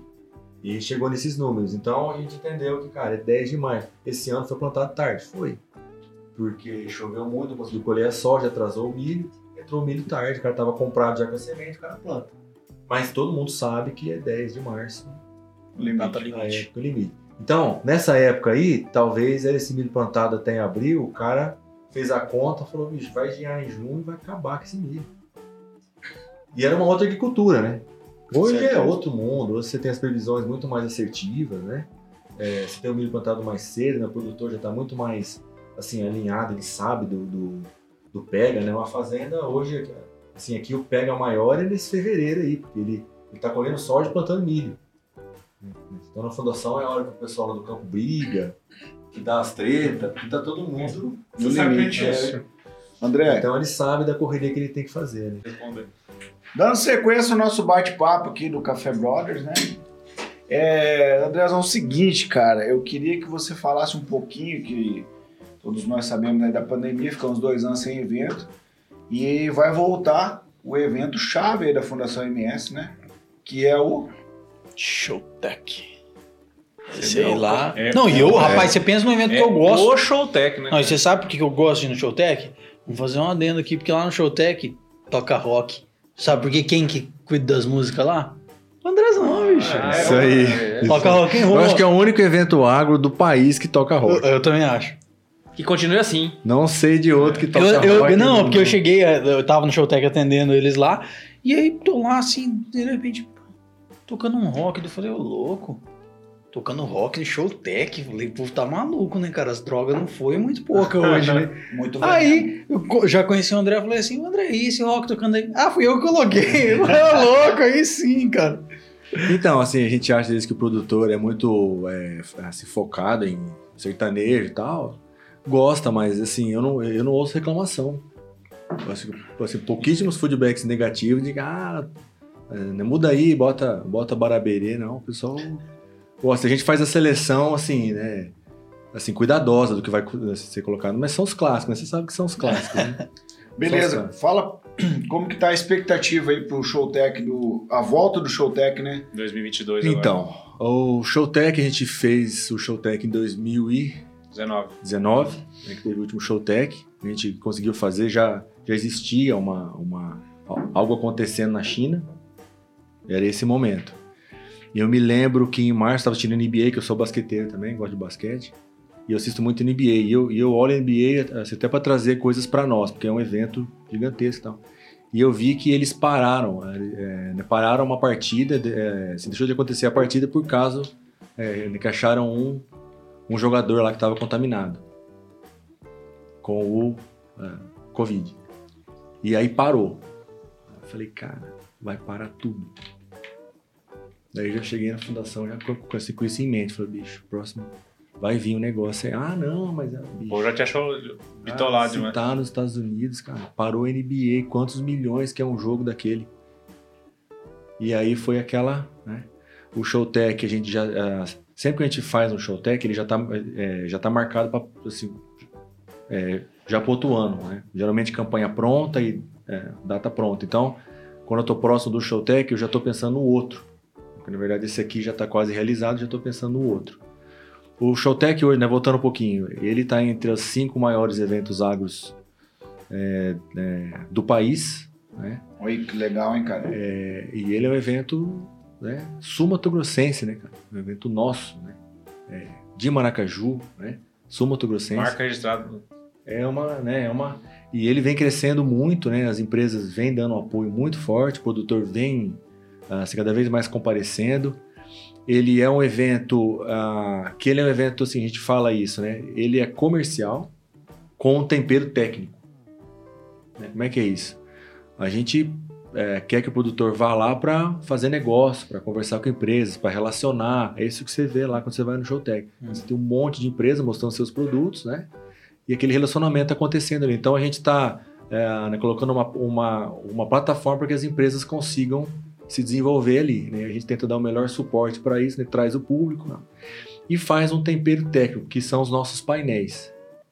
É, e aí entra o tempero Fundação MS. né, que a gente senta como numa mesa dessa aqui, em, em ah, quatro pesquisadores mais o diretor, mais alguns produtores e vão, ficar- é, é, vamos lá, qual que é o tema legal, quais são os painéis legais para esse Showtech, o que que o produtor quer saber, o que que é legal fazer. E aí a gente ah, tem algumas filosofias para isso. Então, a gente não faz mais tipo tema, igual chama o cara lá de fora para falar só de clima, o cara assim, é, jogado, picado. Não, a gente monta um, monta um cronograma. Então, vamos falar de percevejo. Percevejo é a praga importante agora? É. Então, falar de percevejo, vamos. Quem é o cara que mais manja de percevejo? Ah, esse e esse. Ah, é o Geraldo Papa e o Aquilo, que foram os que vieram no outro ano. Então, nós vamos fazer um título, percevejo. Você não pode mais perder para ele. Vamos chamar o Papa, vamos chamar o Aquilo. Assim, a gente conhece boa parte deles, eles vêm assim só pela parceria com a gente, eles vêm para porque assim o evento é grande, né? Então eles vêm também participar. E aí faz o Papa uma palestra, o Aqui uma palestra e um de nós fechamos com dados regionais. O que, que é a ideia? O produtor vai entrar de um jeito e vai sair do outro, de outro. Ele vai entender como é que ele mata essa desgraça, entendeu? Então essa é a ideia. Não são palestras picadas. Eu vejo seminários, congressos que não tem essa Essa não dinâmica. tem essa dinâmica. Você vê picada, um fala de milho, o outro lá.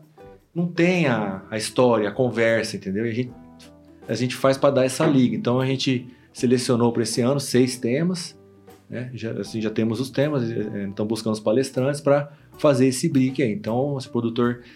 Porque assim, é uma feira com 130 empresas.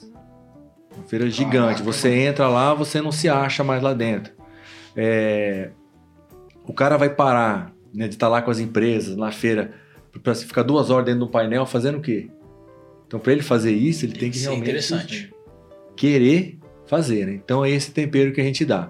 Bom, então a gente fez esse showtech e aí a gente já estava vendo que o outro né, poderia ter problemas. Mesmo assim, a gente abriu venda, as empresas muito parceiras nossas continuaram?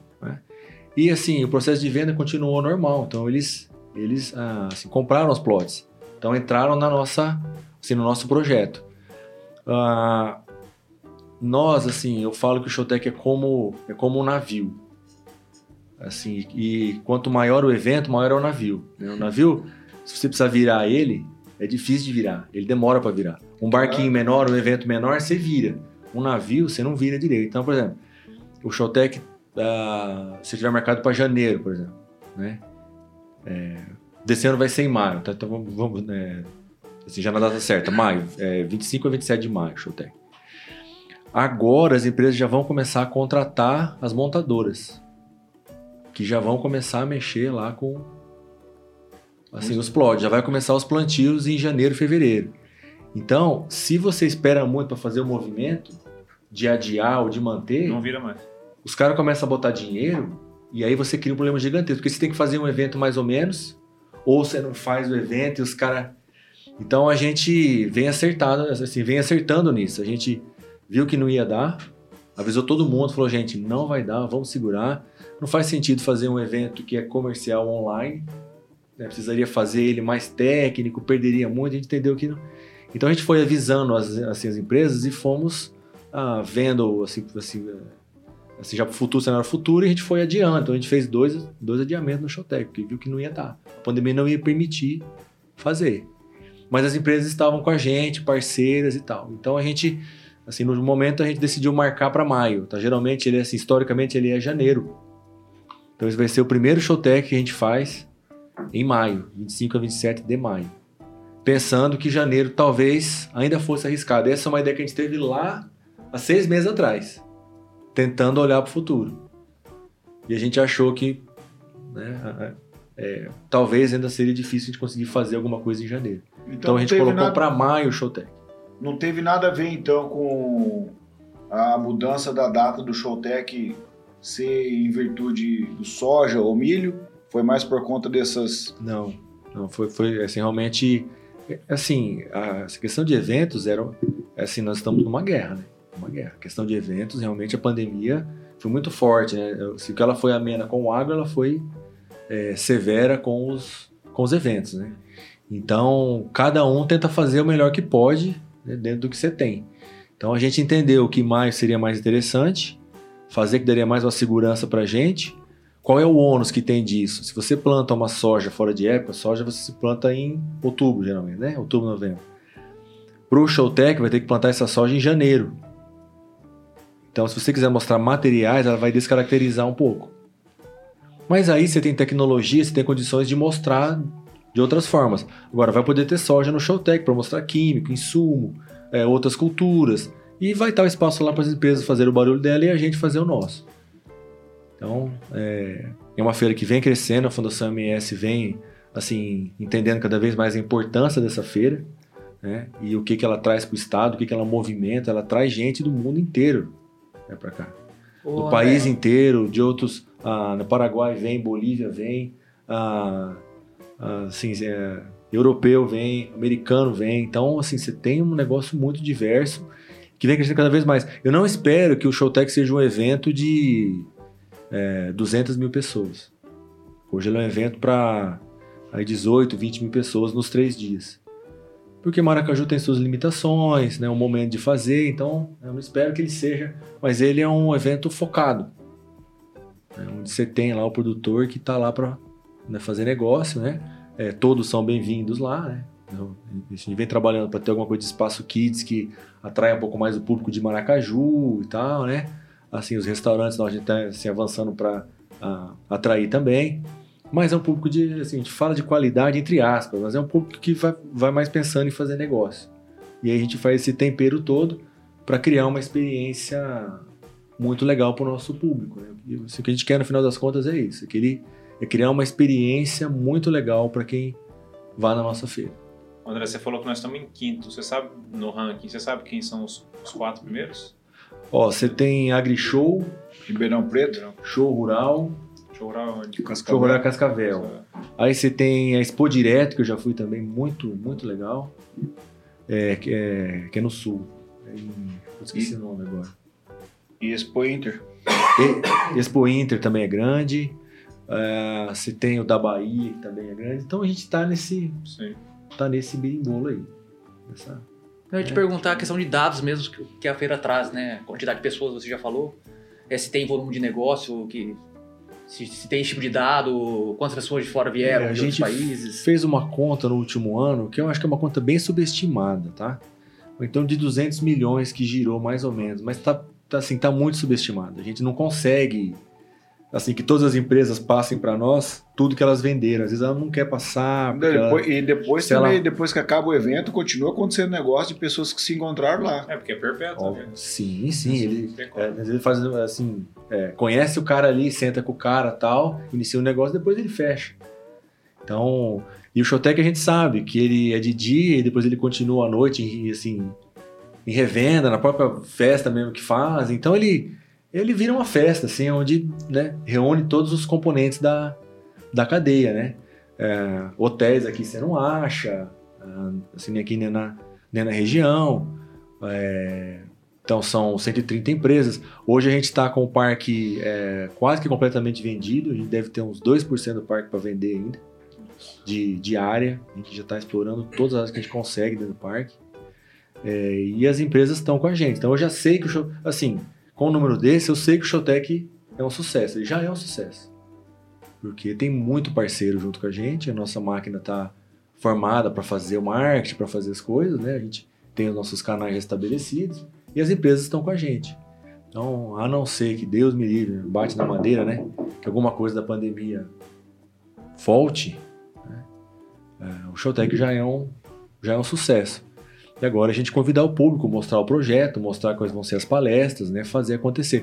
As palestras esse ano elas vão ser transmitidas é, online para o Brasil inteiro. A nossa ideia, ah, assim, o último, não sei se vocês foram, a gente tem a trincheira, a gente ah, assim, planta várias culturas, ah, e aí a gente abre uma trincheira eh, de 10 metros de comprimento, é a maior trincheira, é uma dos maiores do Brasil, se não for a maior. E a gente chama quem mais entende de solo no Brasil para falar. A gente bota dentro da trincheira e bota uma arquibancada, né? Assim, alta, onde o público senta ali, né? E aí o palestrante ele fala olhando de baixo para cima. Então ele vai mostrar o que, que tem do solo para baixo.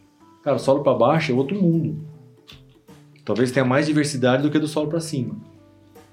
é, biológica, parte química, física. Então você bota o cara que mais manja de física para falar nessa trincheira. Que massa. hein? Microfone ali, aí ali dentro ali, tipo um tanque, os caras, tipo, ficam nadando com tubarões ali. Três, quatro referências que estão ali falando do, Pô, massa É, pra caramba, hein? e, e, assim, esse é um clássico nosso. E aí esse ano vai ser mantido. E nas palestras a gente pensa em fazer uma arena. É, é, que assim, é, é, lá no outro ano foi tipo num, num auditório fechado, num iglu fechado. Eu imagino que é mais seguro né, fazer assim aberto esse ano. Então vai ser um grid, né, mas ele vai ser aberto nas, nas, nas laterais. Para umas 600 pessoas, uma arena onde eu posso entrar com maquinário dentro. E ali nós vamos fazer o nosso show com, as, com os pesquisadores, com né, produtores falando, né? Vai ter uma parte das, das tecnologias que é muito legal, a gente está formando essa parte.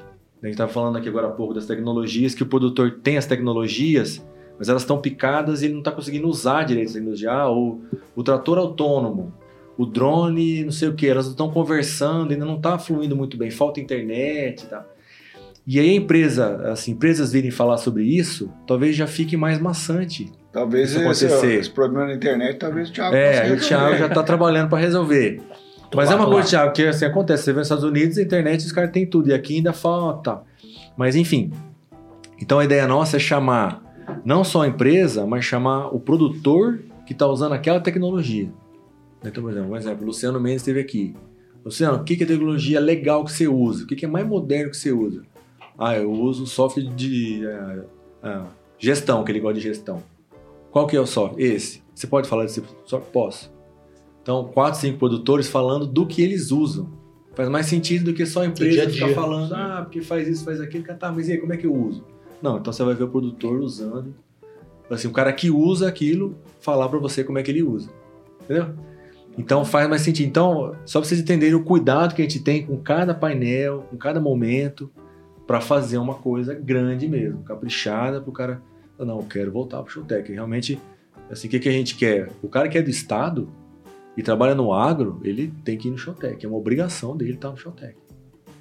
O que é de fora, né? Tomara que venha, é muito bem-vindo para conhecer. O cara que é daqui e trabalha no agro, não tem porquê você não vir no Showtech. É verdade. Ô, André, dentro desse, desse nicho aí de, de- pesquisa, de inovação, tecnologia, de produção, a Showtech também agregou parque de máquinas, né? Praticamente todas as concessionárias e marcas de máquinas importantes estão no Showtech também, né? Tem, tem. Ah, a gente tem uma valorização assim maior, é, quem entende mais o Showtech está mais, mais assim dentro realmente, ah, são as de químico e sementes e insumos. As máquinas ainda, assim, por alguns motivos, por exemplo, a gente está longe das indústrias, por exemplo. Você vai na Expo Direto, você tem indústria do lado. Você vai no, assim, na Cascavel, você tem indústria do lado. Aqui não está tão próximo, então é uma coisa que a gente ainda precisa melhorar no Showtech. Tem algumas máquinas, tal, tem máquinas importantes, mas ainda não é, a, a- não é o principal ainda nosso. A gente ainda quer avançar muito. Você tem algumas empresas que assim já estão, já viram o Showtech como uma, uma marca maior, né? Posso citar aqui a Jacto, a, a- aquela outra com os seus, ah, seus tratores grandes, que se não Fendt. agora, Fendt. É Então John tem Deere. algumas que estão né, é, entrando mais aí. A John E assim, Deere também? A John Deere, a John Deere acho que não tá esse ano. Caramba. Até agora não tá. É, porque às vezes assim, existe a questão seguinte. A fundação é uma empresa de pesquisa. Certo? Então, é, talvez seja esse um ponto. Eu, eu faço pesquisa com milho. Tá? Eu tenho contato com todas as multi que trabalham com milho. Multi, empresa menor, tá? na maioria eu tenho contato. Então eu acesso esses caras com muita facilidade. Então, para eu oferecer um showtech, para eles entenderem o showtech, eles quererem participar, é mais fácil para mim. A parte de mecanização, a gente não tem um pesquisador hoje que está mexendo com isso lá. Então, talvez falta esse link com as máquinas. Esse é um ponto. Então, a gente chega, chega na indústria, o cara fala, não, não, tu fala, fala com a revenda. Aí você muda o, muda o padrão, muda o jeito de investir. Então, falta ainda algumas coisas acontecerem. Mas a gente é o nosso papel entender o nosso evento e ir buscando é, valorizando quem tá, dando valor para quem tá e tentando ver se, né, se, um, se um complemento faz sentido. Né? A gente tem que mostrar que a feira é, é grande, é importante, né? tem só assim, é, essa importância para o estado e para o país, né? e isso vem acontecendo. O fato de estar com o parque todo vendido. Assim, os caras, pô, você imagina, os caras fecharam em 2020. Não vou fazer o Showtech 2022. Esses caras estão há dois anos com a gente. Fizeram Pode investimento e estão com a gente. E nesse hoje está entrando alguns que né, entenderam que vai fazer sentido agora e estão começando a participar também. André, conta pra gente como que foi esse lance teu aí de ir lá pro Rock in Rio, cara. O que, que você foi fazer lá? O que, que tem a ver o agro com o rock, a Fundação MS, todo esse lance aí? Pesquisa. Pesquisa, Isso é muito- e tudo mais. Eu vou, Isso é eu muito vou legal. eu vou puxar o assunto, porque na verdade o André faz pilates comigo, né? E a turma endeusou ele lá pelo seguinte. Eu falo endeusar porque é um, é um sinônimo, mas às vezes o pessoal vai cancelar porque eu tô, às vezes, idolatrando uma pessoa, né? Então eu tenho que falar isso aí também. E o que acontece? O pessoal é, lacrou o André lá pelo seguinte. Porque como é que ele conseguiu ir pro Rock in Rio com as despesas todas pagas pela fundação? É algo que eu acho que era até um sonho dele. Como é que ele conseguiu passar a perna na fundação pra poder ir pro Rock in Rio? O pessoal sempre chuta, chuta, chuta essa história lá e a gente morre da risada. Ele queria, queria que É. ele contasse pra nós aí. Isso é muito legal, assim, né? Eu ter compensador na fundação, né? E o Showtech já existia. E assim, o Estado não faz o milho safra, meu setor é de milho. Ah, então, em algum momento, a gente foi parando de fazer ensaios de milho safra porque o produtor não estava querendo esse. Né? Não, assim, não era assim, importante para ele. E eu fui me dedicando mais ao Showtech. Isso eu fui aprendendo mais com o evento.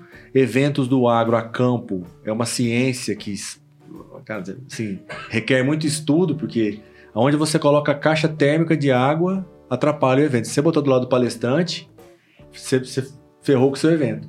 Então você tem detalhes muito importantes, aí eu fui é, estudando, aprendendo isso, né? Tem um livro que é, chama Outliers. Ele tem um capítulo que fala assim, é, é, né, por que, que os aviões caem? Né? Por que os aviões caem? E aí ele cita quais são, assim, vários, vários componentes que juntos, ou, ah, com dois ou três, causam desastre. Né? Aéreo, né? E o Showtech tem todos eles. então ele entra lá, é, atraso. É, Tipo assim, né, o piloto atrasado, né? o avião atrasado. É, falha mecânica. A gente acontece, porque é um evento a céu aberto. Então pode ter chuva, pode ter vento. Já teve um momento de dar um vento e cair todo o Showtech três dias antes. Showtech, tipo, reergueu o Showtech três dias antes do evento. 2017. É, o vento, cara, a gente senta assim, na, na sala olhando o Showtech cair. E a Eu gente, disso aí. assim, reerguer, né? É, e aí você tem falha de comunicação e tal. Então, assim, as mesmas coisas da, da, da aviação tem no tem, né? Então, é, Cara, tipo o Café Faço até um paralelo, assim, tem é. um monte de BO também. É, vai. faça um paralelo, então.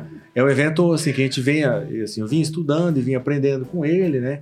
E aí comecei a contribuir com o evento. Né? Comecei a conseguir, ah, assim, é, fazer campanhas, né? ter mais ideias para o evento, né? É, implementar coisas mais interessantes. A gente começou a ter uma visão de que o Showtech não era só para comércio, só para palestra, ele era para gerar uma experiência legal. Quando você fala uma experiência legal, você já fala em ir para um outro ambiente para sair um pouco do que é só do agro, trazer coisas diferentes. E aí eu fui vindo mais para o marketing, né? mais focado no Showtech e fui vindo mais para o marketing. Então a parte criativa eu também fui assim aguçando mais. Aí vai chegando num ponto que você tem que abrir. Você precisa pensar outras coisas. Fora da caixa. A gente já foi em todos os eventos, show rural, tal, isso eu já fui várias vezes. Tal, a, gente, a gente sempre tenta trazer coisas ah, assim, interessantes para nós. Mas vai ficando meio, A Mais do mesma- mesmo. meio mais do mesmo. Eles têm, por exemplo, o Expo Direto é toda asfaltada. A coisa mais linda. Eu não acho que eu vou ter asfalto no Showtech em, em- em- em, assim, num, num breve, né? Pode ser um sonho, uma meta, mas ainda não, né? Então, assim, eu não consigo usar muita coisa que eles fazem, né? Então a gente começou a entender, cara, vamos, vamos, vamos para outros eventos. Vamos ver o que, que acontece. Vamos abrir a cabeça. Aí entrou o RD Summit. Aí é, assim, a gente conseguiu ir para os Estados Unidos, lá para aquela feira que eles têm, o Farm Progress Show. Farm Progress. É, esse não foi pago assim, pela fundação, não foi assim, um apoio de uma empresa, mas a gente trouxe muita coisa. Porque quem organiza o evento e quem só curte o evento é totalmente diferente a visão. Dois É, mundos. Cara, eu entro- Illinois. Foi. f- Isso, isso, Illinois. Illinois. É, cara, eu olho ah, onde que o banheiro tá, quantos banheiros tem. Quem que olha quantos banheiros tem, cara?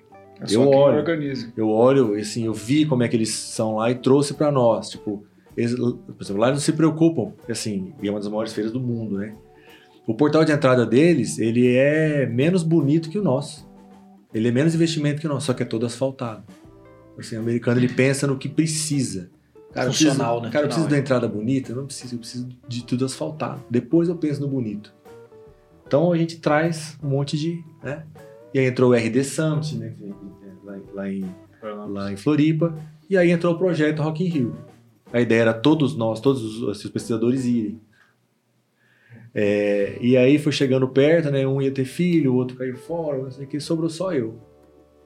Falei, cara, mas pô, Rock in Rio... Pra... E assim, a ideia é de abrir a cabeça. Pô, o Rock in Rio é um dos maiores festivais do mundo. Então vamos lá ver o que, que é esse... é, é, como é que ele trata o cliente, como é que faz é, a, a entrada, como é que é a fluidez da, da fila, como é que eles fazem, o que, que eles têm lá dentro. Eles têm expositores, como é que faz, né? Então, esse era o nosso projeto. E aí a gente Foi um a gente foi trabalhando, trabalhando o projeto. Aí, assim, obviamente que eu fui no dia do metal, né? aí que entrou o pulo do gato, né? A gente ia no, ia no, no show do Bon Jovi, né? Assim, né? Vai Sem querer queimar quem gosta do Bon Jovi, mas, né? Nem da Ivete, você também queima que tem. Né? Querer queimar a Ivete. Mas aí eu fui Nem no, sei fui no ela show, tá fazendo né? no Rock mas tudo bem. E aí, assim, entrei quando abri o portão, duas da tarde, e fiquei. Aí, assim, já falei pro Netão, nunca mais vou também. Porque, assim, é, é muito tempo porque eu fui pra trabalhar, então eu né, fiquei, né? Rodei todos os stands, vi o que eu podia e tal. Aí, a partir das seis e meia, começam os shows. Aí, eu fui curtir os shows, né? Tinha Sepultura, tinha Halloween, Scorpions e Iron Maiden. Iron Maiden. Então, assim, Slayer Tava também. ruim? e no Halloween eu não assisti, eu fui ver o Slayer, que é mais pauleiro. Então, assim, até às seis, seis e meia eu né, fotografei o evento, conversei com as empresas, fui nos stands, fiz o meu trabalho e depois a gente curtiu o show, né? Então, e assim, a gente fica tentando abrir, né? Hoje a fundação tem essa abertura, né? Parece absurdo, né? Então, é, é, assim, é assim, engraçado ver, né? Mas se a gente não abre a cabeça, a gente não. E eu faço paralelo até com a leitura mesmo. Tipo, eu leio livros de. de né, eu tô lendo agora Tolstói. Legal. Nada a ver, é um livro russo, nada, nada a ver. Mas assim, se a gente né, que tem que criar, se a gente não abre a cabeça, você fica num, num- naquele quadradinho ali que você não consegue avançar muito. Você precisa ter um, assim, um arcabouço, né, palavra de velho, né, um arcabouço, uma coisa ah, de assim, leitura, de evento, de viagem. Cara, viagem traz coisas que só a viagem traz, vocês sabem disso. Então, né, você estudando, você não traz o A que eu de, de vivenciei no Rock in né, cara? Rio.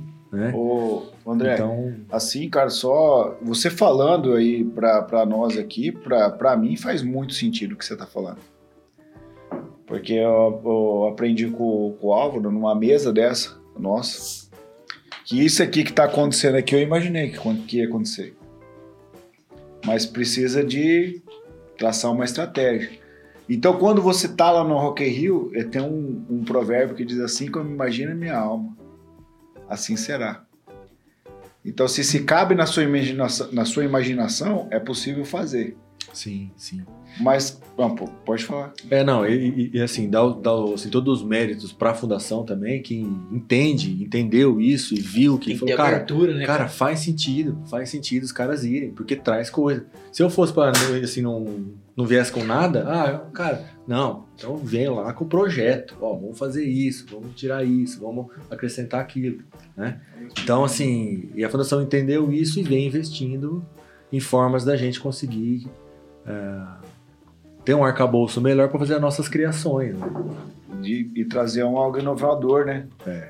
Pra- Então, aí assim, você quiser perguntar, mas aí indo mais pro marketing, e- há esse gancho aí, né?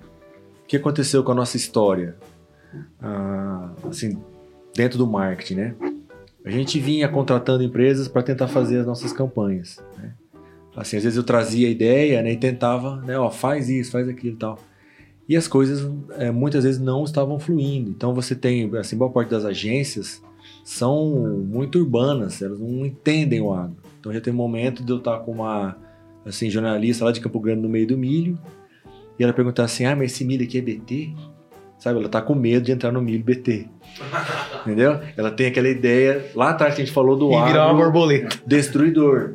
Então assim, como é que ela vai fazer uma campanha legal, um texto legal, ela uma coisa tem- que na cabeça dela ela não aceita, não dá, gente. A gente não consegue Será ter uma que ela ideia. não pensou aqui. que era o milho PT? É,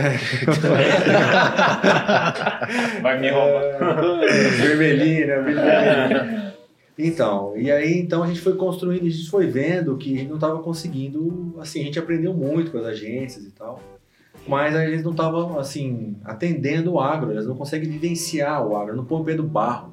Cara, você entender o agro, você tem que botar o pé no barro. Então, assim, quem quer mexer com agência e tal, tem que ter alguém que bota o pé no barro, entendeu?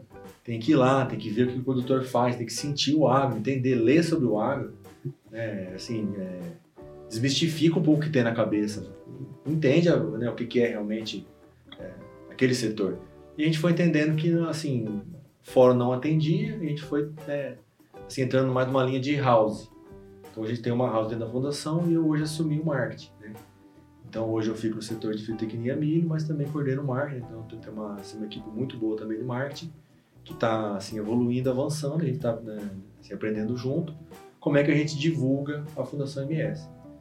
Tem dado muito certo, né? a gente há uns, uns três anos, aí, assim, mas, mas a gente entendeu que o nosso marketing tem que ser um pouco mais agressivo dentro da pesquisa, mostrar para o mundo que a gente faz pesquisa. A gente não fazia muito marketing assim, cara, a gente faz assim, era meio que uma compra passiva. As empresas iam lá e contratavam a gente. A gente não estava anunciando muito.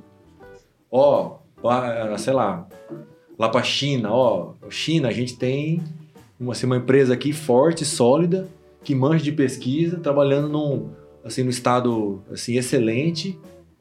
É, vem, vem conhecer a gente. Ela não Então- era vendido dessa forma. E esse não, e, e esse marketing, por exemplo, da fundação, ele é muito específico. Eu não posso falar qualquer coisa. Eu não posso ser um vendedor de veneno. Assim, aquele que a gente fala, aquele vendedor é, ruim, né? Aquele cara que não tem muito. né? Então, assim, já falei para vocês, né? eu admiro muito né, assim, o vendedor, as vendas, né? É, acho uma, acho muito legal a profissão. É o que é o que move né, boa parte do mundo, né? É, no comercial e tal. É, mas a gente não fazia isso com tanta é, com tanta robustez assim. A gente está tentando ficar mais assim cada vez mais genuíno no que a gente faz, né? E ah, fazendo uma coisa dentro da nossa house. E isso também ajuda no Showtech. Então acaba que retroalimenta, né? O produtor fala o que precisa, a gente sabe que a, a- a- Da necessidade. essa fundação quer, né? É, eu tenho link lá com a diretoria muito, muito forte, então eu entendo o que eles querem, então fez sentido hoje a nossa, a nossa house dentro da fundação. Que Então, beleza, bacana. O caminho foi esse. Netão, dá uma conclusão. Não, assim, ele citou do- dois exemplos, questão da parte da pesquisa e outro do marketing, né? Ambos, ambos ele está presente e bem dizer na frente ali. E essa questão aí do, do Showtech, voltando um pouquinho, seria o apogeu, né, do que a fundação, na verdade, ela faz, né, que seria o propósito dela, trazer a parte comercial com a pesquisa, aliar, né, essa questão de pesquisa, resultados, tudo num, marketing, tudo num evento só. É isso mesmo? Ó, ele, ele assim, se, eu, se eu pensar em estratégias para divulgar a fundação, né, os nossos resultados, o nosso conteúdo, ele é parte da estratégia. Porque é, o Showtech não é um momento que só os pesquisadores da fundação falam, por exemplo. Não é lá que eu apresento resultados. Todos os resultados que eu tenho. Não é lá o momento. Eu posso até fazer isso em algum momento, se fizer sentido dentro do painel. Entendeu? Hum, sim. Mas a gente tem as nossas palestras, né, que assim, em virtude da pandemia a gente começou a fazer online, deram muito certo, a gente conseguiu muita empresa é, assim, parceira. Ah, é, já fizemos um dia de campo safra, né? É, foi um, foi um, é, assim, um dia de campo online, onde a gente viajou o estado todo gravando. É, então a gente usou o que o online poderia dar de benefício para nós. Então a gente, a gente não gravou o evento, a gente viajou as unidades gravando, os pesquisadores fizeram isso, e a gente exibiu essas gravações. Então o cara estava em Navirei, depois estava em São Gabriel, depois ele fez o comparativo, ficou dinâmico. A gente já fez as palestras também, e agora vai ter a palestra dia 30 de novembro, né, onde realmente nós vamos passar o nosso resultado. Então é um dia inteiro de palestra, onde aí sim eu vou passar né, o, que eu, o que eu compilei de milho esse ano, de sorgo, assim, os resultados contra cigarrinho, enfesamento, aí que nós vamos começar a passar isso. Então é um dia de evento, né? É, é transmitido para o país inteiro, onde aí realmente a Fundação MS vai mostrar o, assim, o resultado é, pesado que ela tem mesmo. Então, a gente tenta passar a ciência de forma prática, mas é um evento e, e, assim e aí ali Netão que é que é o que é o principal assim é- sabe onde a gente realmente coloca o nosso, o nosso conhecimento ali. Entendi. Curioso. Ô, deixa eu perguntar, na realidade, assim, eu. Você é o cara do rock, né? É, tipicamente o cara do rock. E eu também, minha vida inteira fui do rock e crescer no agro, no meio do agro, com o perdão da palavra, é foda. Porque todo mundo escuta sertanejo ao seu redor, é a cultura, é o que o povo gosta, né? Mas é. Eu, de certa forma, eu sempre me, me senti o, o- o pintinho fora do. do, do- de lo- longe de todos os outros pintinhos da galinha. Né? Como que foi pra você estar dentro? Porque você tá dentro do, do meio mesmo. Como que é pra você essa, essa, essa dinâmica entre o- o- essa parte pessoal que é um pouco antagônica com o que a gente vive? Então, eu era mais chato, assim, às vezes o roqueiro é meio chato, né? Meio? Tipo assim, não Você gosta tá- de tá nada, economizando é, chatice? Queima e tal, acha tudo ruim, né? Assim, depois já vai ficando mais velho, já vai ficando um pouco mais, um pouco, assim, um pouco Menos mais- chato. É, menos Maleável, chato, né? aceitando tal. Assim, na faculdade eu ouvi aquele sertanejo raiz, né? Assim, gosto ainda, né? É, E o rock, cara, essa viagem que a gente fez para os Estados Unidos, a gente tava com dois, ah, dois amigos que são, assim, do agro mesmo, assim, aqueles, sabe, agriculino mesmo? E você sabe que tem aqueles assim mesmo, sabe, aquele bruto, Agrocolina é antiga, hein, moço? bruto. E, e, e, é, assim, e aí a gente tava andando, né, tipo, no carro, e tipo, cara, o que, que eu vou botar pra nós ouvir, né? Eu sempre fico com o som, né? O que, que eu vou botar pra nós ouvir? E aí eu vi que tem similaridades, cara. Johnny Cash, eles gostam. Dire Straits, eles gostam. É, Creedence, eles gostam. Então, assim, existe alguma base que dá pra gente trabalhar, entendeu? dentro do agro. A gente começou meio, meio, assim, meio que assim no agro. Então, cresceu. E aí depois a gente foi expandindo, tá colocando mais música. Esse dia tava uma abertura do evento nosso, é às sete e meia da manhã, tocando Deep Purple. Falei, carinho, tá meio pesado essa nossa, esse nosso início aqui. Mas assim, eu gosto muito de música, né? Eu ouço música o tempo todo, cara. Assim, o tempo todo eu tô né, ouvindo música. Sertanejo eu gosto um pouco, mas mais pro lado do Amir Sater, esse tipo de assim, né? Negócio mais poético. É, e assim, respeito, né, o que os caras gostam, né? Mas eu acho assim, ó, tem um vídeo do Marcelo Nova falando no, no Pânico sobre a cultura. Que fala assim que a cultura, né, quem influenciou ele, né? Desde o, assim, da pintura, a arte, né? Desde o, desde o Johnny Cash até o Van Gogh. É. E ele fala assim que ninguém falou pra ele assim, olha Marcelinho, olha que vida bonitinha, olha que coisa legal, tipo Barabelê, né?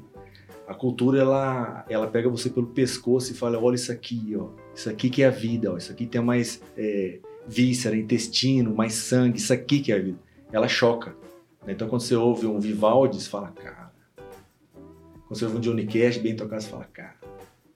Então, isso, isso me pega. Eu não consigo ouvir algo que é muito superficial, assim. Mas isso é meu, né? Não dá pra você Uhum. tocar uma balada também É, só com, Beleza, só com o. Então, é Quero passar. Estamos encaminhando aí pro. né? Quero passar a pergunta. Hoje ele tá aí, né, Tom? hoje a Quem veio- pergunta. Quem a veio per- da última vez? Foi o, o, o Neto, ele deu uma ensaboada aí, igual um bar de saboada. Rapaz, do céu, eu Foi. falei um mussum ensaboado veio na mão dele assim. Ele até Mas deu, deu, uma, deu uma gingada assim, Dominou, mas. então. Foi. Não, Não, não. Fui dominado pra depois dominar, então. Então, Ele sempre tem uma metodologia, né, cara? sempre, hein? Lança braba aí. André, tá, primeiramente, tá show de bola, cara. Show de bola mesmo. Show de informação. E a gente sempre finaliza aqui com uma pergunta que é do nosso interesse. Do nosso interesse. Tanto que o, o Netão deve ter ensaboado aí porque ela é a pergunta mais difícil de se fazer aqui. Na, na minha opinião e na opinião das pessoas que eu faço a pergunta. Que é, a gente quer saber do André também. Porque o André não é só um pesquisador. O André é um um pai, é um marido, é um amigo, é um parceiro, é um, não é só um roqueiro, é um cara, pelo jeito você gosta de esporte também, né? Gosto. Então, então, por trás de toda essa pesquisa aí, essa, essa- como é que- eu vou falar? Eu ia falar certificado, mas não é diploma, você deve ser, na hora que você falou, você falou mestrado ou doutorado? Eu tenho os dois. Os dois. Na hora que ele falou, eu falei, pô, bicho. E eu com a roupa do serviço aqui, O que, que eu tô. Eu comecei a limpar mesmo, você viu? O cara perguntava do garçom aqui, né? Então, por trás de tudo isso aí, cara, tem um André que é o que a gente quer saber. Quem é o André? Por trás de tudo isso aí, Que- quais são os seus gostos? Qual, o que, que você gosta? De rock você já deixou bem explanado aqui, né? Encontrou outro roqueiro ali, daqui a pouco você dá uma guitarra aqui e já toca um um heavy aí. Netão pro jeito também, né, Netão? Então, assim, a nossa, pergunta, a nossa pergunta final sempre é: quem é André? Cara, assim, o André é um cara simples, ah, com assim valores muito muito fortes, né? Vem dos meus pais e tal, muito muito família, né? Eu sou ah, casado, tenho uma filha, né? É, tô há 18 anos na empresa, então eu sempre me dedico, sempre faço o que eu posso ali para assim melhorar naquele momento, né? É, sou um cara que aprendo muito, então eu leio muito, aprendo muito. Às vezes não consigo aplicar tudo. Ah, esse, como eu falei, tenho valores ah, assim, assim, muito fortes de assim, é, na honestidade, respeito, né? É, parceria. Então, e vivo hoje basicamente vivo para a família, né? Então, amo minha esposa, minha filha, né? E acho que é isso. É, vejo que a gente está aqui para a gente ah, sempre crescer, né, evoluir. A gente tem que ter a, a arte de, de olhar para o belo, de enxergar beleza assim, nesse bate-papo nosso aqui, vendo que a gente está fazendo o que vocês estão fazendo. né, e eu me, me dedico a isso, a parar e olhar o, o belo, né, a beleza da, da, da criança, de um matrimônio, de- né, disso aqui, dessa viagem que a gente fez aqui hoje. E eu sou um cara simples aí que, enfim, tô aí pra aprender e evoluir. Isso aí, legal, cara. Simples não dizer, mas o cara tem o currículo guardado, né? Show. É, ca- cada, cada parada dele é um show, né? É, cara, eu é- só não vou falar meu currículo de diploma pra você aqui, cara, senão você vai ficar com vergonha. né? Segundo grau incom- incompleto. Incom- Pronto. Acabou. E a deta não tem? O Enem É, mas isso na prática a gente sabe que cada um faz, É, não. cada um tem a sua. Andrezão, é o Sua seguinte, cara, dá as suas considerações finais aí, o que, que você achou do programa tal, o que, que você vê esse momento do agro e tal, deixar as tuas considerações aí, uma mensagem. Quanto ao agro, cara, eu acho que a gente tem que estar grato quem está no agro por tudo que a gente viveu e o que a gente está passando aí, né? A gente conseguiu continuar trabalhando, né? E isso é uma, é uma, é uma dádiva, né? É, quanto, assim, a vocês que, né? Assim, fala assim que é um projeto é, muito, muito legal. Eu hoje, eu, assim, não vejo mais jornal. Então, assim, eu já ouço, já ouço podcast há bastante tempo. É, tenho me informado é, nessas, nessas plataformas. Então, acho que faz todo sentido. Faz sentido também as pessoas assistirem, às vezes, um bate-papo assim, mais aprofundado, onde você tem mais tempo de você falar, sem muito formato, né? numa, uma forma mais assim, um jeito mais informal de ser, onde você se aprofunda um pouco mais. né? Talvez falte um pouco de profundidade hoje nessa, nessa nova geração que está chegando, aí, que tem um monte de qualidade, mas você vejo que falta um pouco isso. Então, assim, agradeço muito estar aqui com vocês. É o, assim, um negócio muito legal. É um vídeo de vocês que está muito legal. Quero que vocês assim avancem cada vez mais, evoluam e contem com a gente no que precisar. Ô, Legal, legal, parabéns muito pelos- obrigado aí. O programa de vocês aí. Netão, considerações no Netão. Cara, hoje foi o episódio que eu saio daqui talvez frustrado pelo seguinte. Eu vejo que o André tem tanta coisa pra poder passar pra nós que a gente acha que não conseguiu extrair nem um décimo do, do potencial que ele tinha pra falar aqui. Mas também se a gente falasse muito além, mas talvez pra quem esteja ouvindo, talvez ia ser um negócio muito aprofundado, né? E, mas no, no meu interior eu gostaria que fosse assim, porque eu sei que você tem uma capacidade violenta aí, cara, um cara fora de série, tanto aqui, tanto na parte profissional como fora, fora do dia a dia. E, cara, espero que em um futuro tenhamos outras oportunidades de estar juntos, né? E agradeço a sua presença aqui, cara. Pra mim foi grande valia. Obrigado. Álvaro Lance, Já, suas... já falei, né? Rapaz, se eu falar mais. chovendo cara, no você- molhado, então, Tá louco. tá meus... Rapaz, eu tenho que agradecer só, bicho. Tá maluco. Obrigado pela tua presença aí.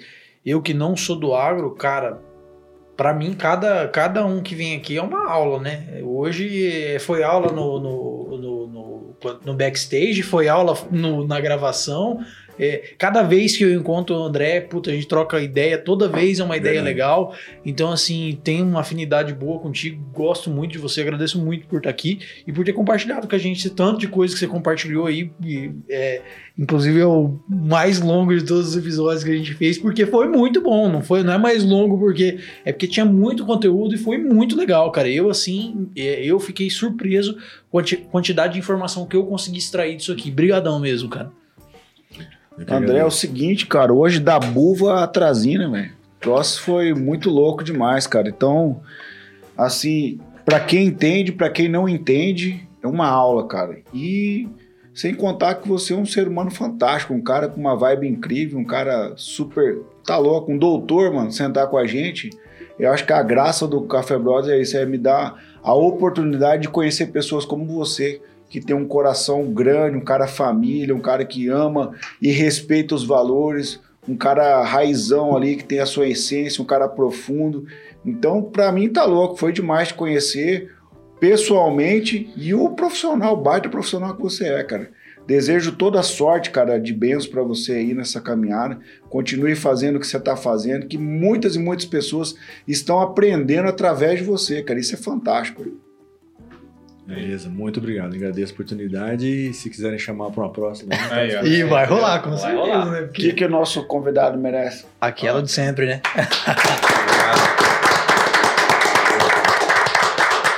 Ô André, quem quer te encontrar nas redes sociais? Faltou isso ou não faltou? Não, faltou, agora que faltou. Não é difícil. Faltou. Ou você não tem redes sociais? Eu tenho, eu tenho Instagram, né? É, Lorencão André. Lorencão, André. Lorencão Sim. André. É o meu Instagram. Sim. É isso. Fechou, fechou. Sim. Fechou. Beleza. E E quem quem- quer, nos, quem quer nos encontrar agora? É, viu? Eles estão, a galera estão achando que eu esqueci, mas não esqueci, pô. Mas você já mandou lá no começo, vai mandar no final de É. novo. O cara quer tá em É todas mesmo, ele, bicho. ele não esqueceu por um motivo, ele quer falar do TikTok, cara. É, Ele quer falar do TikTok. Vai, fala do TikTok. fala o Então tá, o. TikTok primeiro. Começa pelo TikTok. hoje. Galera, nós estamos no TikTok, velho.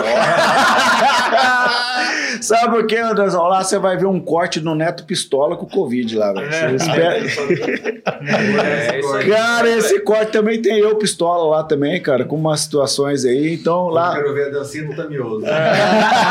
É nada, né? é só os convidados que vão. Então, quem quer nos encontrar, estamos no Instagram, né? Café Brothers 4. Quem quer nos encontrar também lá no YouTube, o, o conteúdo completo do podcast, né? O áudio, vídeo, né? É, o Café Brothers lá, siga-nos no, no- e se inscreva também no, no YouTube. E quem quer só escutar o Café Brothers, estamos no Spotify e no Deezer. Por enquanto. Por enquanto, depois, quem sabe. Né? Só sabe onde vai parar, nós vai estar em todas. Isso aí. Salve, galera, um abraço e Um abraço. tamo junto. Valeu. Valeu.